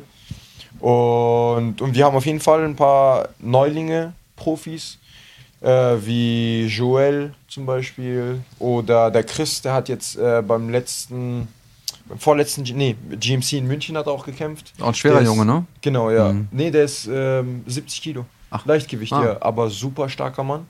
Und An den Raoul kann ich mich noch erinnern. Der ist doch auch von euch, oder? genau, ja, Ja. der Raoul auch. Ja. Der hat Oh. zwar bei GMC ein bisschen den Kürzeren gezogen, aber äh, war, glaube ich, auch vielversprechender Junge, oder? Ja, ja, Ja. der hat viele Amateurkämpfe gehabt. Ja. Und ja, doch, also wir haben auf jeden Fall ein paar, leider konnten wir die äh, nicht auf der auf der Karte bringen, jetzt bei GMC. Mhm. Ja. Aber dafür kämpfen die nächsten paar Veranstaltungen Sehr diese schön. Woche hier in München. Und doch, also die werden auf jeden Fall meinen Platz vielleicht übernehmen. Deinen Platz übernehmen, soweit ist Ja. das schon.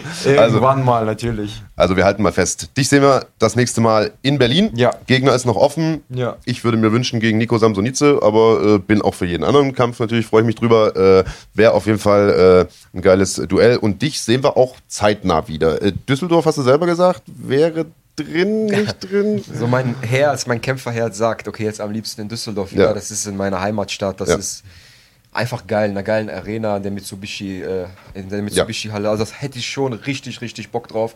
Aber so meine Coaches, die wirklich ein schlaues Denken haben, die haben mich da auch ein bisschen gebremst. Bremsen dich ein bisschen. Weil die haben gesagt, nach so einer harten Vorbereitung, nach einem Kampf, da sollte man einfach sich ein bisschen auch zur Ruhe setzen. Und da Düsseldorf unmittelbar jetzt in fünf, sechs Wochen ist, Ja. ist es eher unwahrscheinlich. Auch wenn ich wirklich mit Herz und mit Leidenschaft wirklich dabei sein hätte wollen, aber ich glaube, das ist eher unwahrscheinlich und ich strebe eher, da unmittelbar nach Düsseldorf Ramadan ist, eher Berlin oder Stuttgart an.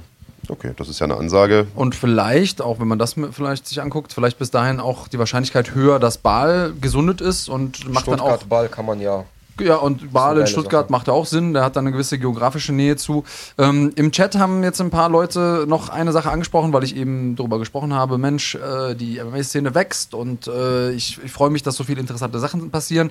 Ähm, Klammer auf, interessante Sachen. Äh, es gibt natürlich auch immer Phänomene im Sport. Äh, eins dieser Phänomene, die viral gegangen sind äh, aus dem deutschen MMA hier raus, sind unter anderem, ich nenne mal den Namen Adorf.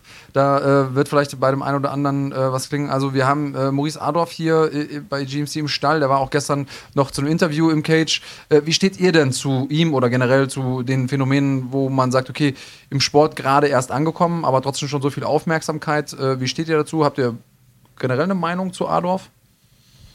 Ist ja auch deine Gewichtsklasse und er möchte auch in Berlin kämpfen, hat er gesagt. Ach. Ich höre ach. Habe ich auch gesagt. Du darfst, darfst auch mehr als ein Wort sagen. Ähm, ja, was soll ich dazu sagen? Er soll einfach sein Ding durchziehen. Und ich habe schon mal gesagt, ich sag's immer noch, jeder kann andere Kämpfer kopieren, aber nicht jeder kann sein eigenes Ding einfach draus machen sozusagen. Ich will nicht wie Conor McGregor sein, ich will nicht wie Khabib sein, sondern ich will einfach mein Ding machen. Ich will, dass die Leute irgendwann mal sagen, hey, ich will wie Momo sein. Und genau das will ich machen. Das siehst du bei ihm so ein bisschen? Siehst ein bisschen bei ihm, dass er versucht, was zu kopieren? Ich glaube, jeder weiß es und jeder kann es auch schon erkennen. durch diese ganzen Tattoos, durch die Art, wie er, was er alles halt macht. Wie gesagt, ist halt das, also meiner Meinung nach, ist halt ein Selbstbewusstsein. Muss aber, wenn man stark ist und denkt, hey, ich lasse die Leute mich, genau wie ich sage, ich lasse die Leute mich, äh, die sollen sich für mich, also für mich äh, vorbereiten. Wenn ich gegen Leute kämpfe, ich, ich vorbereite mich ganz normal, die müssen sich für mich vorbereiten.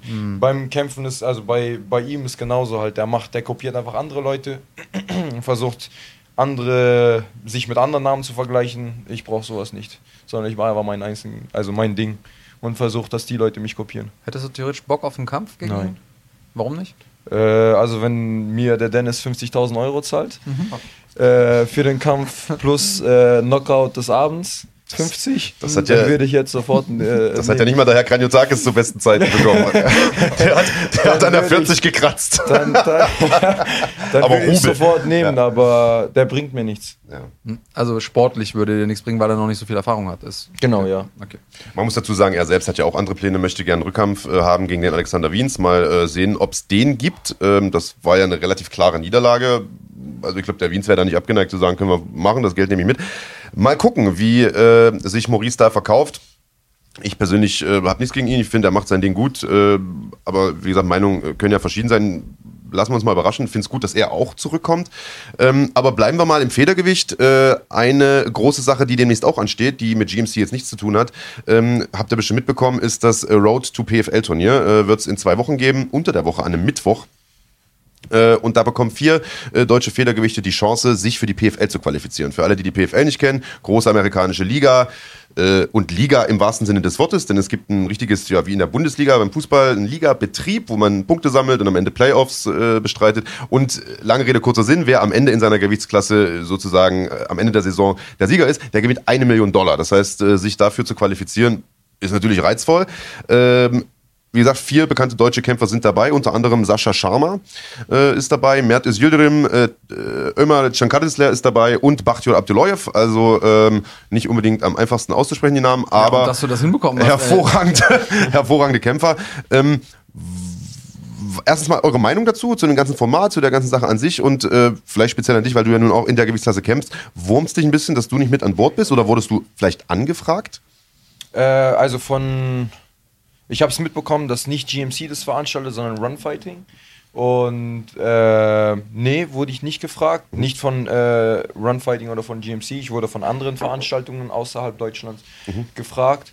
Und äh, genau, um das einfach erstmal zu erklären, weil die meisten Leute denken, hey, die vier werden gegeneinander kämpfen, dann bleiben noch zwei, werden gegeneinander kämpfen, dann gewinnen die die eine Million.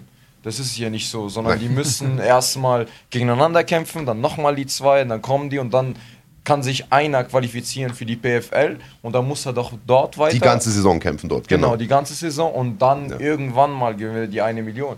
Weil jeder sagt so, oh, mega cool, nur zwei Kämpfe und dann gewinnt man die eine Million oder Nein. so.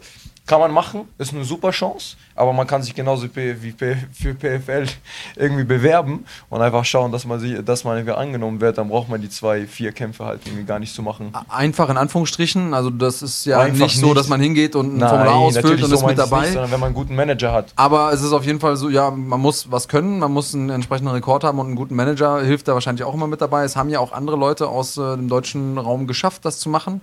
Abus war unter anderem ja auch im Finale, ähm, ist da zwar leider äh, ausgeschieden, aber ähm, er hat es gemacht und es äh, ist es auch anders möglich. Aber, und das ist eine Sache, die ich zum Beispiel geil finde an dem Format, ähm, wenn man einmal drin ist, und gewinnt, dann kann es einem keiner mehr wegnehmen. Und das ist ja so eine Sache, in, in unserem Sport ist es so, gibt auch, ja, auch in größeren Ligen ab und zu mal ein bisschen Politik und dann gewinnt man, gewinnt man, gewinnt man, gewinnt man, aber hat irgendwie nicht so viel davon, man versauert noch irgendwo auf der Undercard. Das kann einem hier nicht passieren, weil solange man gewinnt, hat man recht und bekommt am Ende auch das, was einem zusteht in dem Fall. Ähm, das ist das, was ich eben mag. Du hast eben gesagt, eine große Liga, es ist für mich die einzige wirkliche Liga, weil es die einzige äh, Sache ist, wo es ganz klar äh, ist, für was kriegt man wie viele Punkte, es gibt eine Rangliste, es gibt Playoffs ähm, und alles andere sind Veranstaltungen, die haben auch ihren sportlichen Sinn und, und, und ihr Recht äh, darauf, äh, sich ein Sportevent zu nennen, aber keine andere Liga für mich. Also, äh, weil es einfach keinen Li- Ligabetrieb gibt in, dem, in der Form. Ja, die anderen sind Organisationen. Genau. Ja. Ja. Ja, aber grundsätzlich, was sagst du zu dem Format? Findest du gut? Das Format an sich finde ich super. Was ich aber sagen muss, ohne jetzt wirklich einen von den Vieren zu nahe zu treten, wenn einer von denen jetzt dieses Format gewinnt, dann tritt er ja in Amerika als der deutsche Vertreter an für PFL. Und ähm, wie gesagt, jetzt wirklich ohne einen davon zu nahe zu treten, ich finde, wir haben in Deutschland in der 66 Kilo Kategorie bessere Leute, weil im Endeffekt kommt da, wie gesagt, der eine Deutsch, Deutsche, der Deutschland vertritt, der dieses Format gewonnen hat.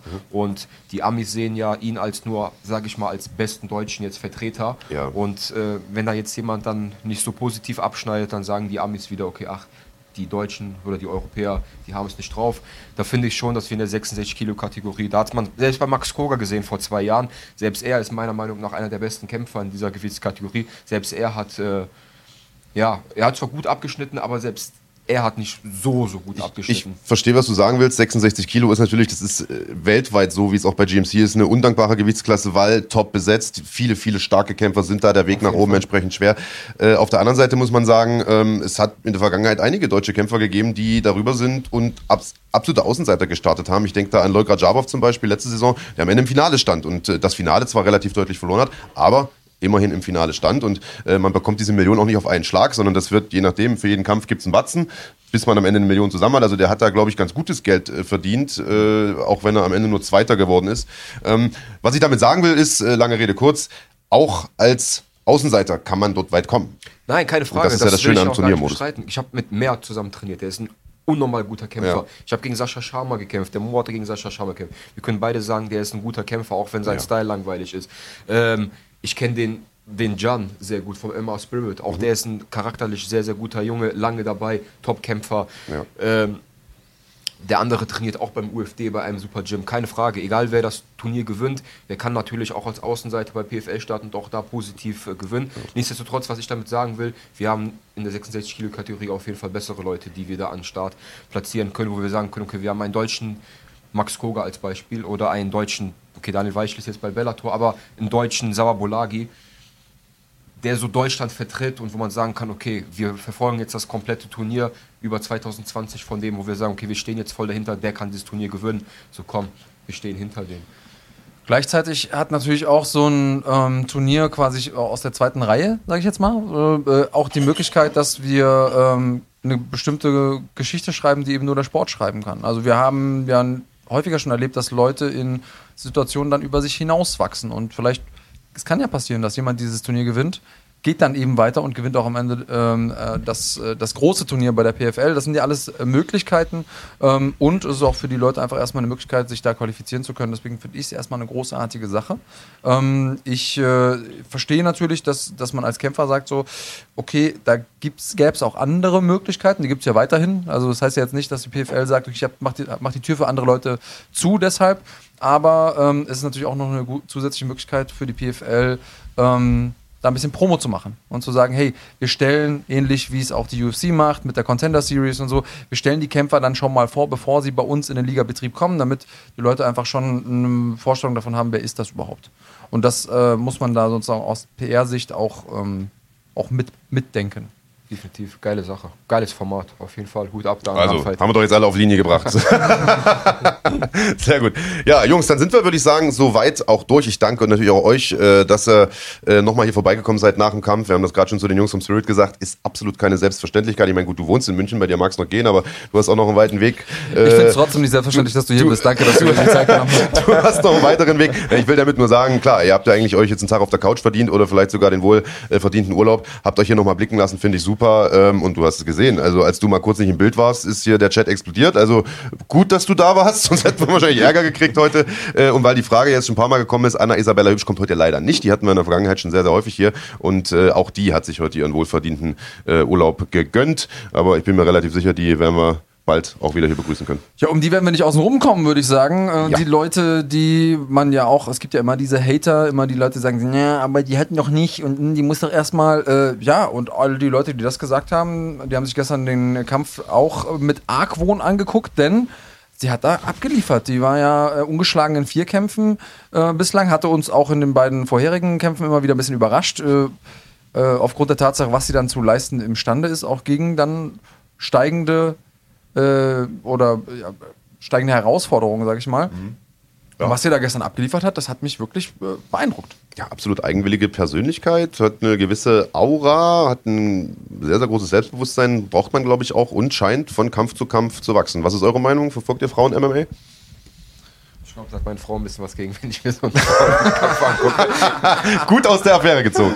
Nein, aber ich finde das schon gut. Also GMC sollte jetzt auch langsam äh, da in dieser Frauengewichtsklasse auch langsam so einen Titel einführen. Ist ja im Gespräch sogar, ja. Ja, finde ich auf jeden Fall eine gute Sache. Also mhm. die sollen ihr Ding durchziehen. Hat man ja gestern auch beim Kampf von Johanna gegen gegen. Äh, ja. Also das war also, das sind manchmal heftigere Schlachten als bei den Männern. Ja. Das muss man echt schon sagen. Hut ab. Ja, und mittlerweile technisch einfach auch auf einem, äh, auf einem sehr, sehr ansehnlichen Niveau.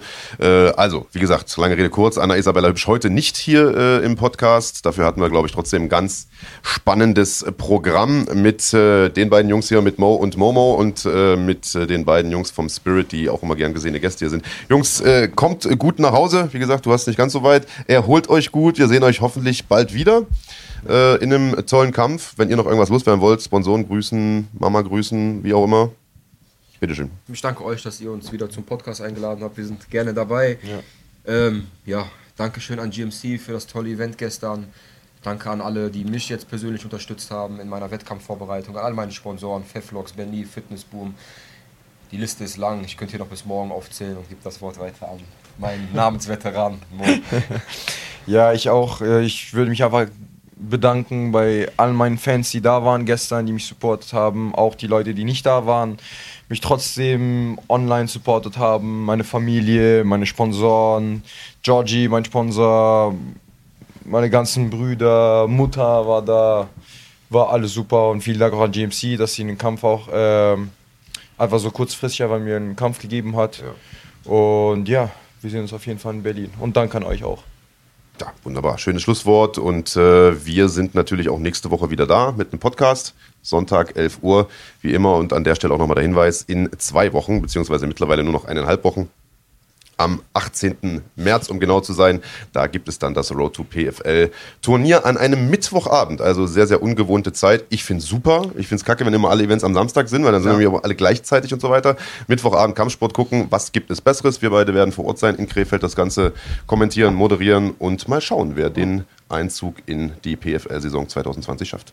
Ja, ich freue mich darauf. Ähm, ich finde auch das äh, Teilnehmerfeld richtig, richtig gut und stark. Ich glaube, dass die Matchups ähm, auch total viel Zündstoff beinhalten. Ähm, ich äh, freue mich, dass wir uns auch mal unter der Woche sehen. Ähm, auch wenn ich.